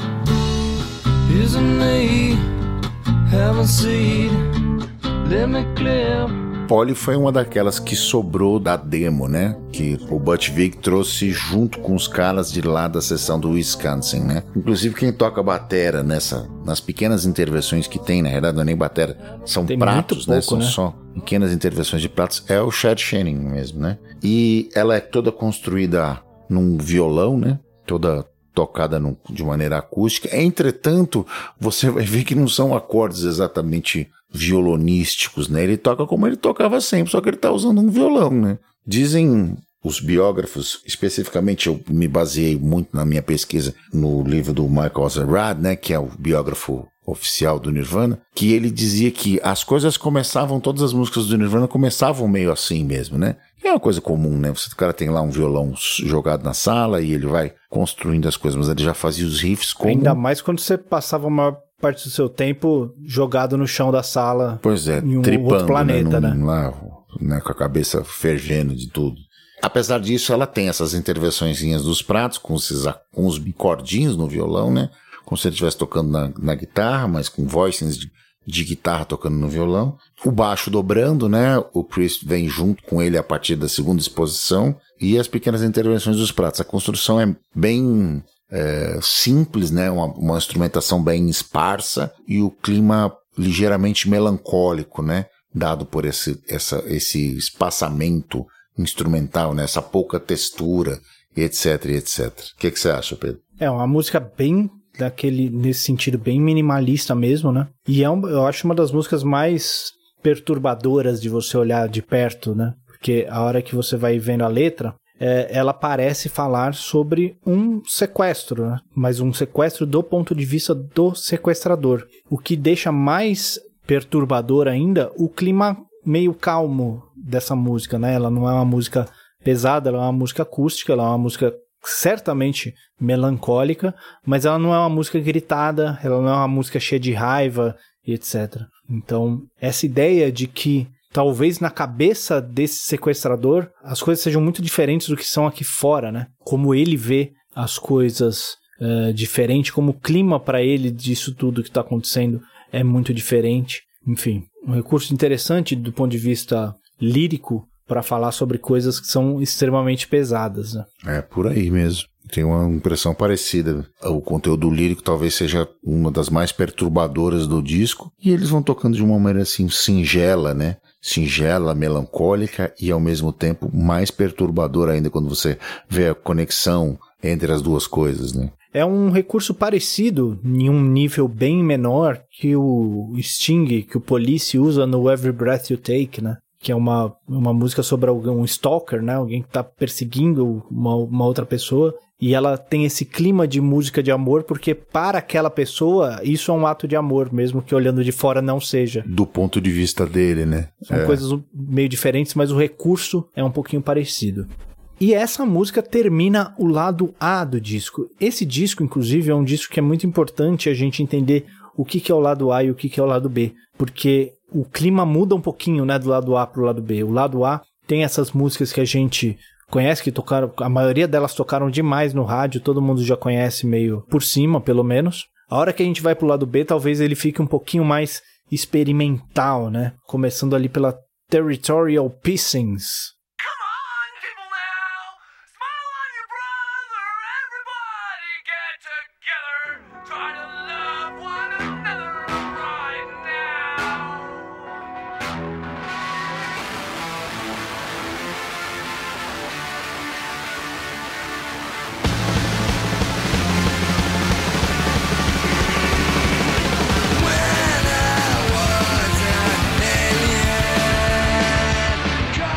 Territorial Pistons é um, é um punk rock rápido, né?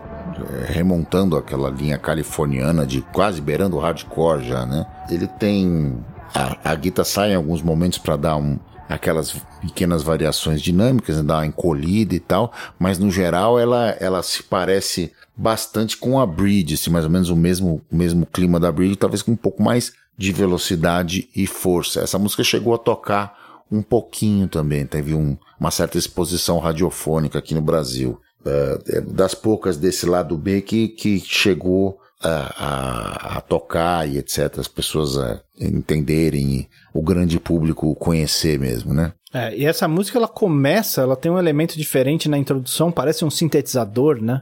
Uma intervenção bem curtinha ali do. Bem, né? O cara faz tipo, uma, uma intro de barulho, assim. É aquele aqui, um Sonic Youth mesmo, né? Umas notas meio Isso, de sintetizador. Soltas, assim, né? Sem necessariamente um, um, raciocínio harmônico nem nada. Antes de entrar, aquela bateria rasgando Isso. e a guitarra também. A guitarra é uma das mais distorcidas do, do disco, pois né? É. Assim, aquela distorção, até um pouquinho de distorção Uh, não uma distorção desejada, né? Uma, uma distorção de, de clipe mesmo, de clipagem. Sim. De, sim, passou do ponto. É. Barulho mesmo, ruído. Por isso que eu, eu, eu citei o Sonic Youth aí também. Tem, tem esse eco aí de, de, de dessa sujeira proposital, recursos de antimúsica e etc, etc. E ela começa com um sample, né? Olha só. Que eu não consegui achar, não sei de onde que é essa frase. Mas eu acho interessante porque é uma pessoa falando Come on, people now, smile on your brother and everybody get together. Try to love one another right now. Ah, come on, little girl, come on, everybody get together. One another right now. Ou é essa música. Então é de uma música. É de uma música. Mas é, esse sampler não é um sampler de uma música, né? É uma pessoa falando isso de um jeito meio. É o Chris Novoselic cantando isso desafinado. É isso. Everybody Get Together do David Clark Five, não é isso? Fazendo aqui agora, estamos desconstruindo a música aqui agora, nesse momento ao vivo. Decupando na ao gravação. vivo. Isso. O que quer dizer essa frase? Quer dizer, vamos todo mundo, sorria para o seu irmão e todos vamos juntos amar uns aos outros agora. Só que isso é um trechinho do baixista do Nirvana cantando desafinado, com a voz toda apertada, né? Com, uma, com uns filtros ali, uns equalizadores para deixar aquilo meio distorcido, meio menorzinho, né? Etc.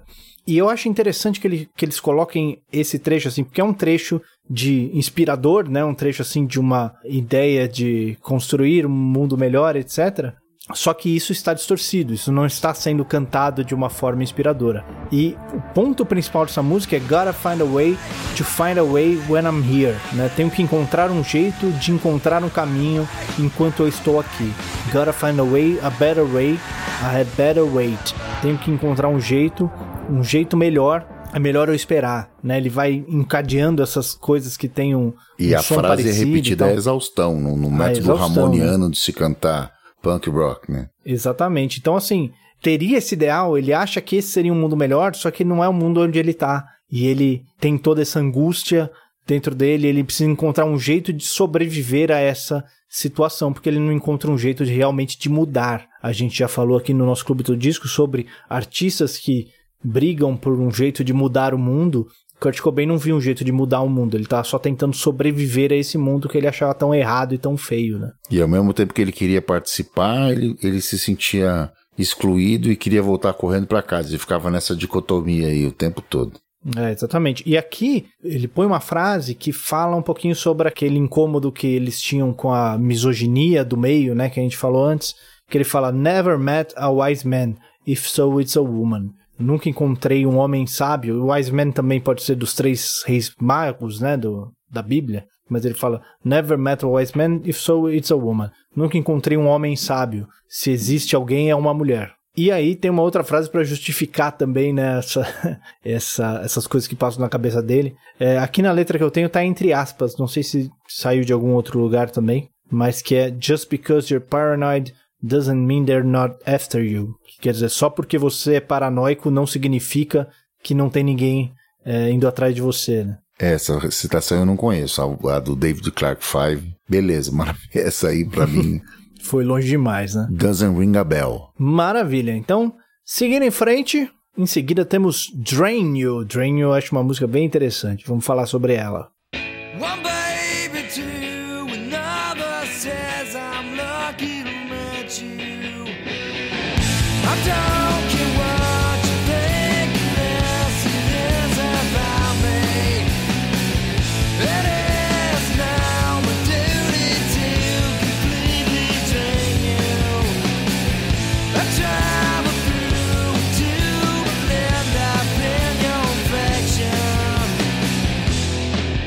Aquele sistema Nirvana de, de fazer o crescimento da dinâmica, né? Começando com a guitarra limpa. Ele é uma, aquele mid-tempo clássico das músicas do Nirvana, né? Não é exatamente um, um punk rock, né? E tem uma característica muito legal do, do, da bateria do David Grohl, que, que é aquela coisa do sintetizar o ostinato com, com a, a guitarra, que então gente faz o, o backbeat do, do, do, rock, normalmente você coloca a caixa no 2 e no 4, né? E ele fica o tempo todo construindo a, o ostinato da parte A no 1, 2, 3 e 4. Então é 1, 2, 3 e 4. ele constrói isso o tempo todo baseado no ostinato da guitarra. Isso dá um, de novo, né? Realçar aí, destacar o trabalho do Dave Grohl construindo junto com, cara, com os caras as músicas. E de novo, né? De novo, para mim, isso cheira como Sonic Youth mais uma vez. Mais uma vez ele vem com aquela cara de, da, de, da banda nova-iorquina, do uso do ruído, etc e etc.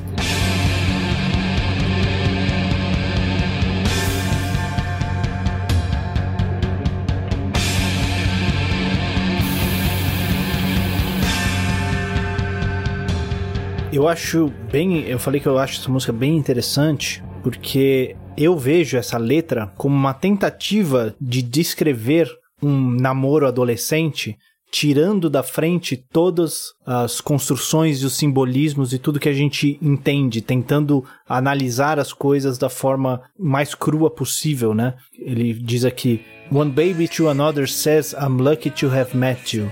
Um bebê diz para o outro eu tenho sorte de te conhecer.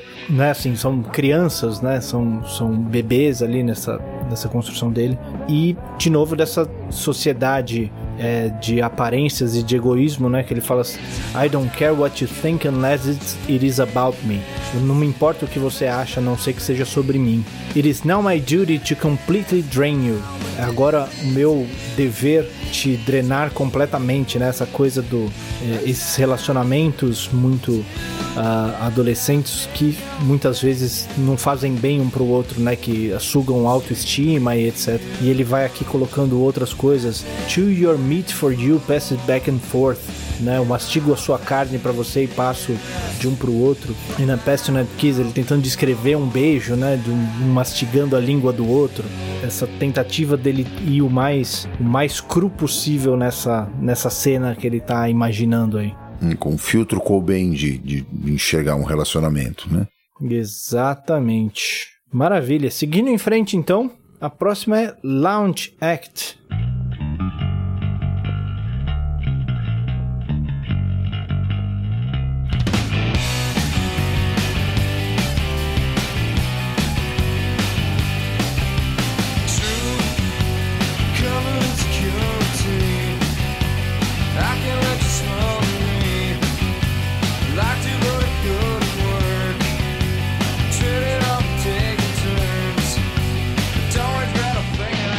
Essa tem umas coisas interessantes também que estão acontecendo. Ela começa com um riff do baixo, né? Do menos prestigiado, talvez, de todos os Nirvanas. É um riff interessante do Chris Novoselic, né? Ela tem uma, uma guitarra que não está totalmente distorcida, é uma guitarra crunch, né? Um, um, um overdrive um pouco mais leve.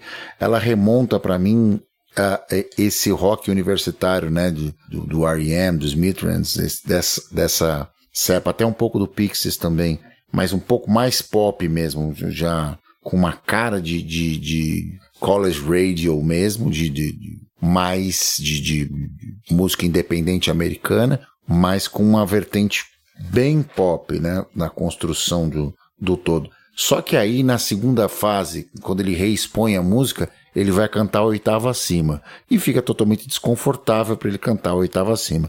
Então ele começa a gritar desesperadamente e aí ele dá a visão Cobain do que seria o R.E.M., né? Aí ele realmente desconstrói o transforma numa versão pesadelo dada a, a interpretação bem agressiva com que ele usa a voz dele.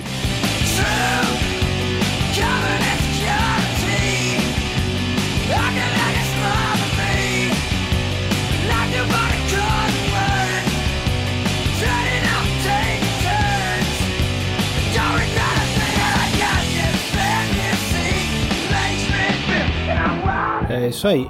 Essa música também é um pouquinho mais complicada da gente entender do que, que ele tá falando. Eu vejo ali como se fosse, de novo, ele falando sobre esses relacionamentos, né? Sobre um querendo tomar, pegar coisas do outro ali, talvez num sentido psicológico, num sentido sentimental, né? Essa coisa da segurança de você estar com alguém, mas ele fala depois I still smell her on you, né? Eu ainda sinto o cheiro dela em você. Então essas pessoas que se fazem mal, mas não conseguem se largar, né? Essa dicotomia do Kurt Cobain, dele não tá bem em lugar nenhum, né? Com, com a pessoa ele tá ruim, sem a pessoa ele tá ruim. Essa coisa de não conseguir se encaixar, né? Em nenhum lugar você tá confortável mesmo. Certo? Perfeito. Então, seguindo em frente, a próxima temos Stay Away.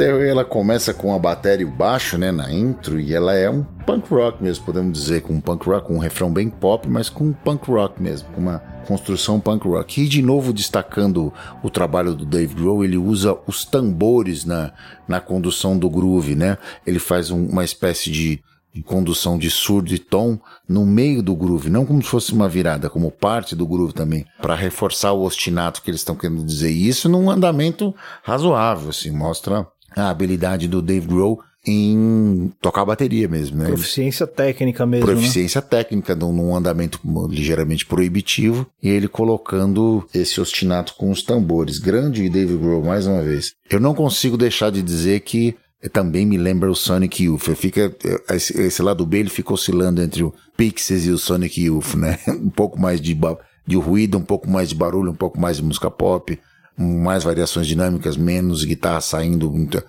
distorção entrando, etc, etc. Mas é, é, é, uma construção. O lado B é todo construído de maneira muito semelhante, né? E essa música tem de novo aquele incômodo com o normal, né? Com a, essa vida programada, vivida sem, sem pensar. Ele começa falando monkey see, monkey do, que é uma expressão em inglês para dizer assim: ah, você está copiando o que você tá vendo as outras pessoas faz, fazendo, né? Um, um, macaquinho vê e o macaquinho repete. E daí ele fala: I don't know why I'd rather be dead than cool. Em vez de seguir essas modas e essas, esses caminhos para você ser considerado uma pessoa legal, uma pessoa popular e tal, ele prefere morrer do que viver isso daí e tal.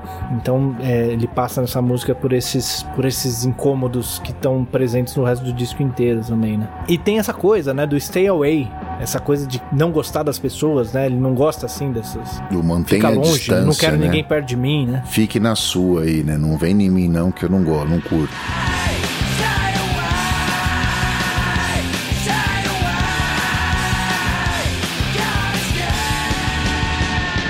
E no final ele, ele fica repetindo esse stay away, stay away, stay away.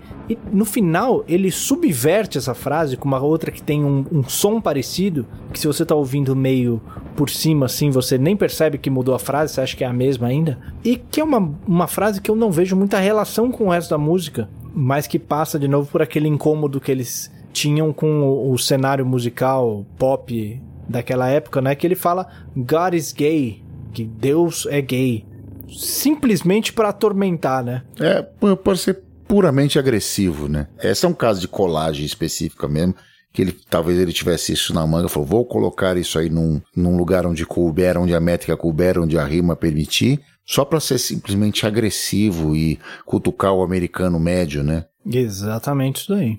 A próxima é On a Plane.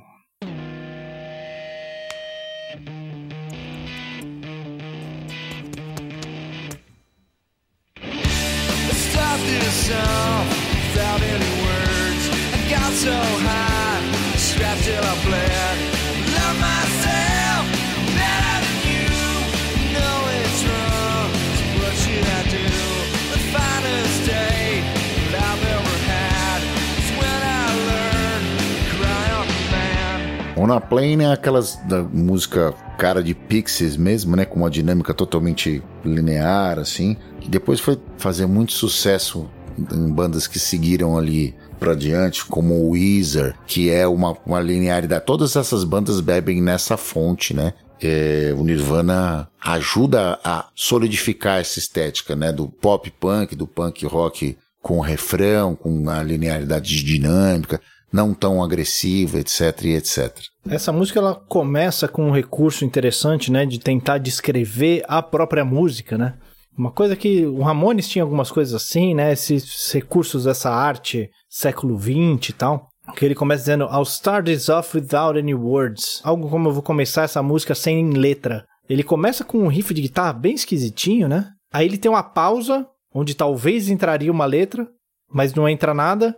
E daí começa a música de fato, né? Efetivamente, né? E ele tá meio que tentando descrever a própria música ali. E uma coisa muito. Essa daqui é muito de pensamentos é, jogados mesmo, né? Ele fala de ficar ficar alto de heroína e o fio que amarra tudo é I love myself better than you. I know it's wrong, so what should I do? Eu me amo mais do que você.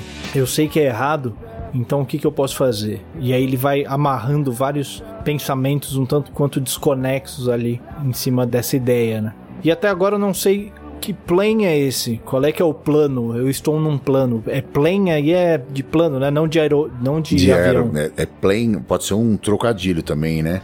Eu estou num plano, mas eu estou num avião ou, ou é. mas eu estou num plano, porque elas, elas são a sonoridade das duas palavras é muito próxima, né? Sim. Até agora eu não consegui decifrar esse plane aí. É uma piadinha aí, um... né? Um trocadilhozinho. Isso aí.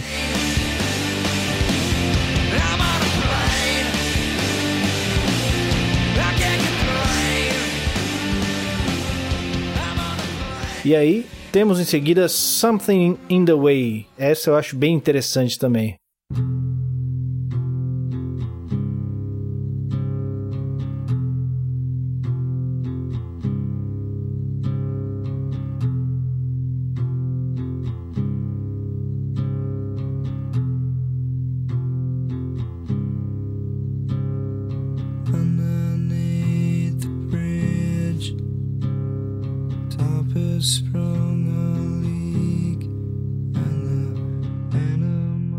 Abre um espaço do que vai acontecer depois no, no acústico, né? O Kurt toca o violão com uns bicordes, né?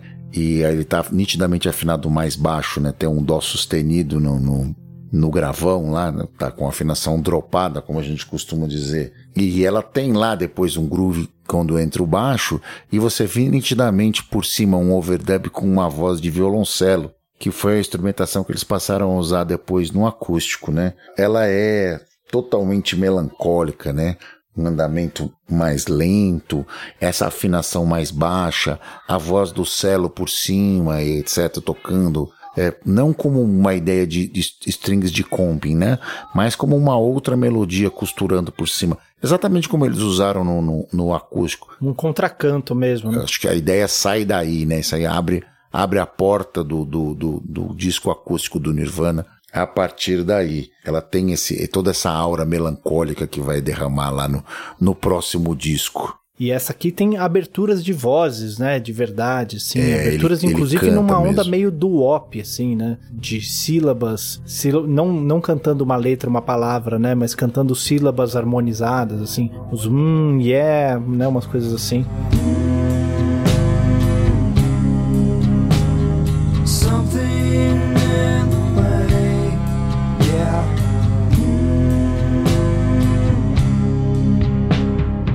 Belo trabalho dessa uma música que pouca gente deu bola nesse disco e uma coisa que você fala assim, ah, essa música é do Nirvana, falando, sério?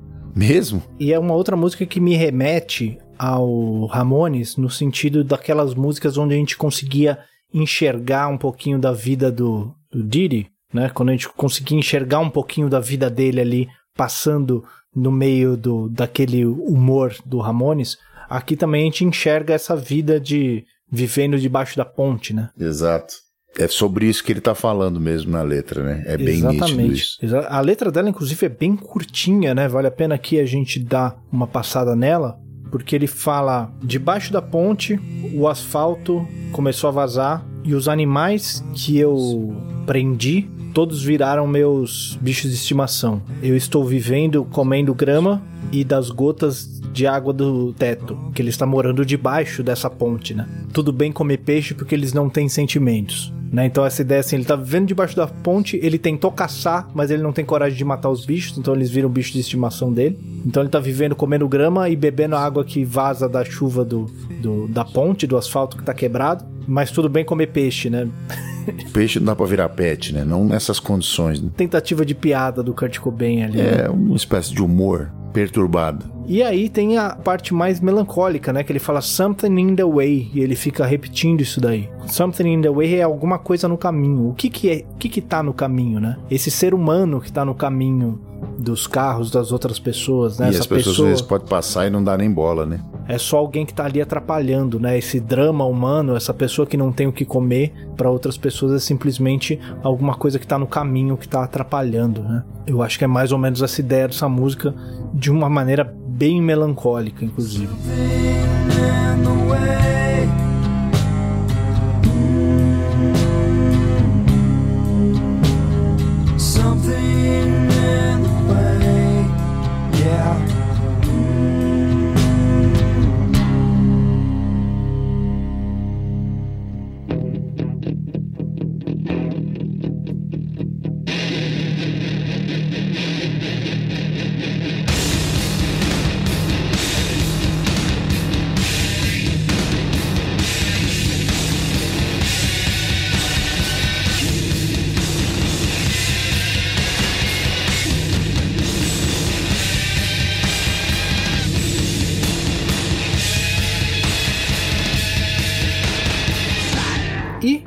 Fechamos o disco com a bonus track, que é Endless Nameless. Eu não sei se nas primeiras versões desse disco tinha a Endless Nameless. Hum, não, não tinha, não tinha. Essa Endless Nameless é um, era um easter egg na, no, no disco original. Então ela aparecia, não aparecia a faixa 13, aparecia, quer dizer, no CD, né? Não aparecia a faixa 13, aparecia a faixa 12 e 10 minutos depois de terminada a Something in the Way aparecia lá Endless Nameless. Só que nas primeiras prensagens, na primeira masterização, ela foi excluída sem querer. E aí.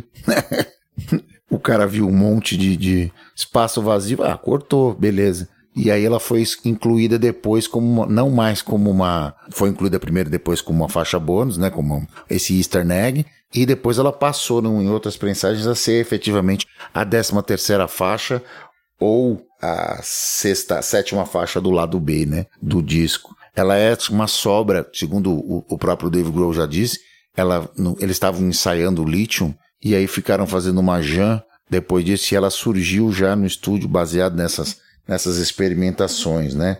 Ela tem um baixo fuzz bem proeminente também. Ela tem bastante microfonia, bastante barulho. Remete de novo ao Sonic Youth, né? E, e aquela bateria de um cara de jam mesmo, né? Menos colada nas coisas como o Dave Grohl costumou fazer nas outras e mais tocando de uma maneira mais livre, com viradas mais livres, com grooves menos colados nas outras coisas. Uma cara de jam session mesmo. É uma, uma, uma música bem interessante, bem malucona, assim. Né? É, ela bem baseada mesmo nesse barulho, né? E nessas coisas do. falando de morte, violência, enfim. Essas coisas que pelo jeito ocupavam bastante tempo na cabeça do, do Kurt Cobain, né?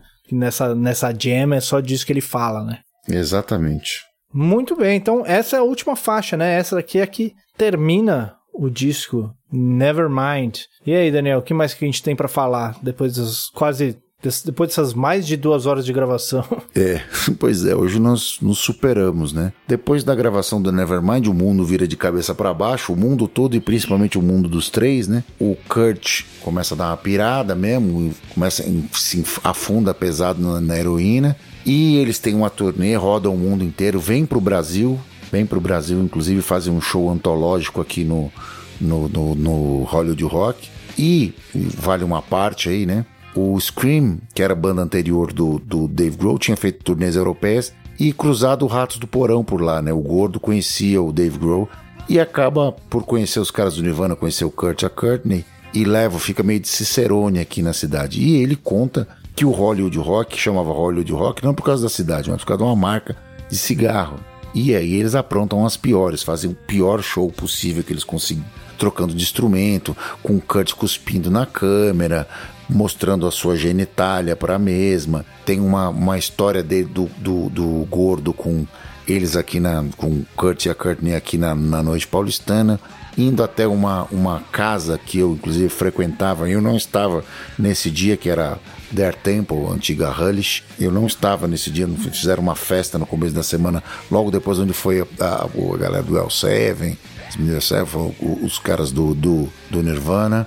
Eh, vale aqui uma pequena uh, a parte para o meu amigo Paulo Droischer, o meu querido Tocha, que não me perdoa até hoje porque eu não estava nessa festa. Ele não, não, se conforma com isso até hoje. Mas enfim, eu não estava nessa. Mas essa é uma das histórias das lendas da, da noite paulistana. Que eles aprontaram as piores, né?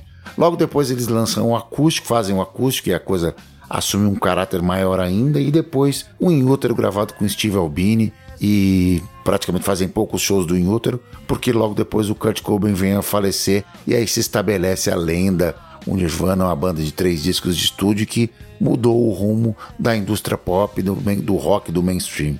É isso, né? É isso aí. Então esse aí foi o Nevermind, né? Acho que não tem mais muito que a gente possa falar. Acho que a gente já falou tudo que tinha pra, pra falar disso. Já hoje, falamos né? pra caramba. Eu, de verdade, acho que tem muitas músicas que todo mundo conhece aqui, mas eu tenho a impressão que tem muita gente que nunca ouviu esse disco inteiro, né? Do começo ao fim. É, e vale a pena, vale a pena tentar entender um pouquinho do que, que era o Nirvana, do que foi o Nirvana e por que, que causou esse impacto todo quando ele finalmente chega no, no mainstream mesmo, né? Não no primeiro disco, mas quando ele chega mesmo no, no mainstream. O disco soa bem demais, demais, demais. A produção do Botvig e a mixagem do, do Andrew Wallace é, um caso, à parte, assim, ele tem grandes timbres mesmo, já de indústria. Inclusive diz a, a lenda que eles ficaram meio putos assim com o Andy Wallace, que era o cara que tinha mixado o Season and the Abyss do Slayer, por exemplo, que o disco tinha ficado muito limpinho, tinha ficado muito boa a mixagem, que eles não queriam. Eles queriam um pouquinho mais sujinho e tal, etc. Mas vale a pena demais. As músicas são boas, o trabalho de produção é excelente, você vê uma banda no auge, uma construção de discurso no auge, um movimento nascendo ali na sua cara e etc, etc. O disco é incrível. E você vê uma atenção aos detalhes, assim, de mixagem, né, de, de imagem estéreo e tal, mas é, tem alguns detalhezinhos que mostram a, a, atenção que foi dada a esse disco, né? Você pega nessa última música, essa música que é basicamente só ruído que foi gravada como uma jam num ensaio de uma música e tal, uma música que tinha tudo para não ter nada e você tem ruídos que vão passando do lado direito pro lado esquerdo, do lado esquerdo pro lado uma direito e que vão cuidado, né? circulando né? e tal, né? Até o fim mesmo você tem o cuidado total, né? Numa música que era para ter sido jogada fora, você ter todo esse cuidado, é porque o disco todo foi feito com realmente com muito carinho ali. Então, realmente vale a pena. É isso então? Entregamos mais um Clube do Disco? Mais um Clube do Disco entregue. Espero que vocês se divirtam ouvindo tanto quanto nós nos divertimos fazendo. Este foi mais um Semibreves. O Semibreves tem a apresentação de Pedro Janquizuri e Daniel Lima, produção de Pedro Janquizuri e Daniel Lima, edição de Pedro Janquizuri, consultoria técnica de Marco Bonito. A trilha de abertura é aceita do Detril e todas as demais trilhas foram compostas e executadas especialmente para os Semibreves pelo nosso grande amigo Lucas Schwab. Não deixe de nos seguir nas redes sociais, em todas elas somos o arroba semibrevespod e considere nos apoiar no apoia.se barra semibreves ou no picpay.me barra semibreves.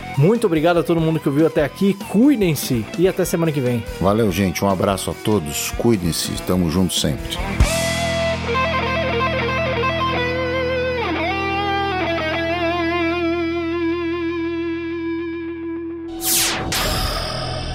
Semibreves, edição de podcast.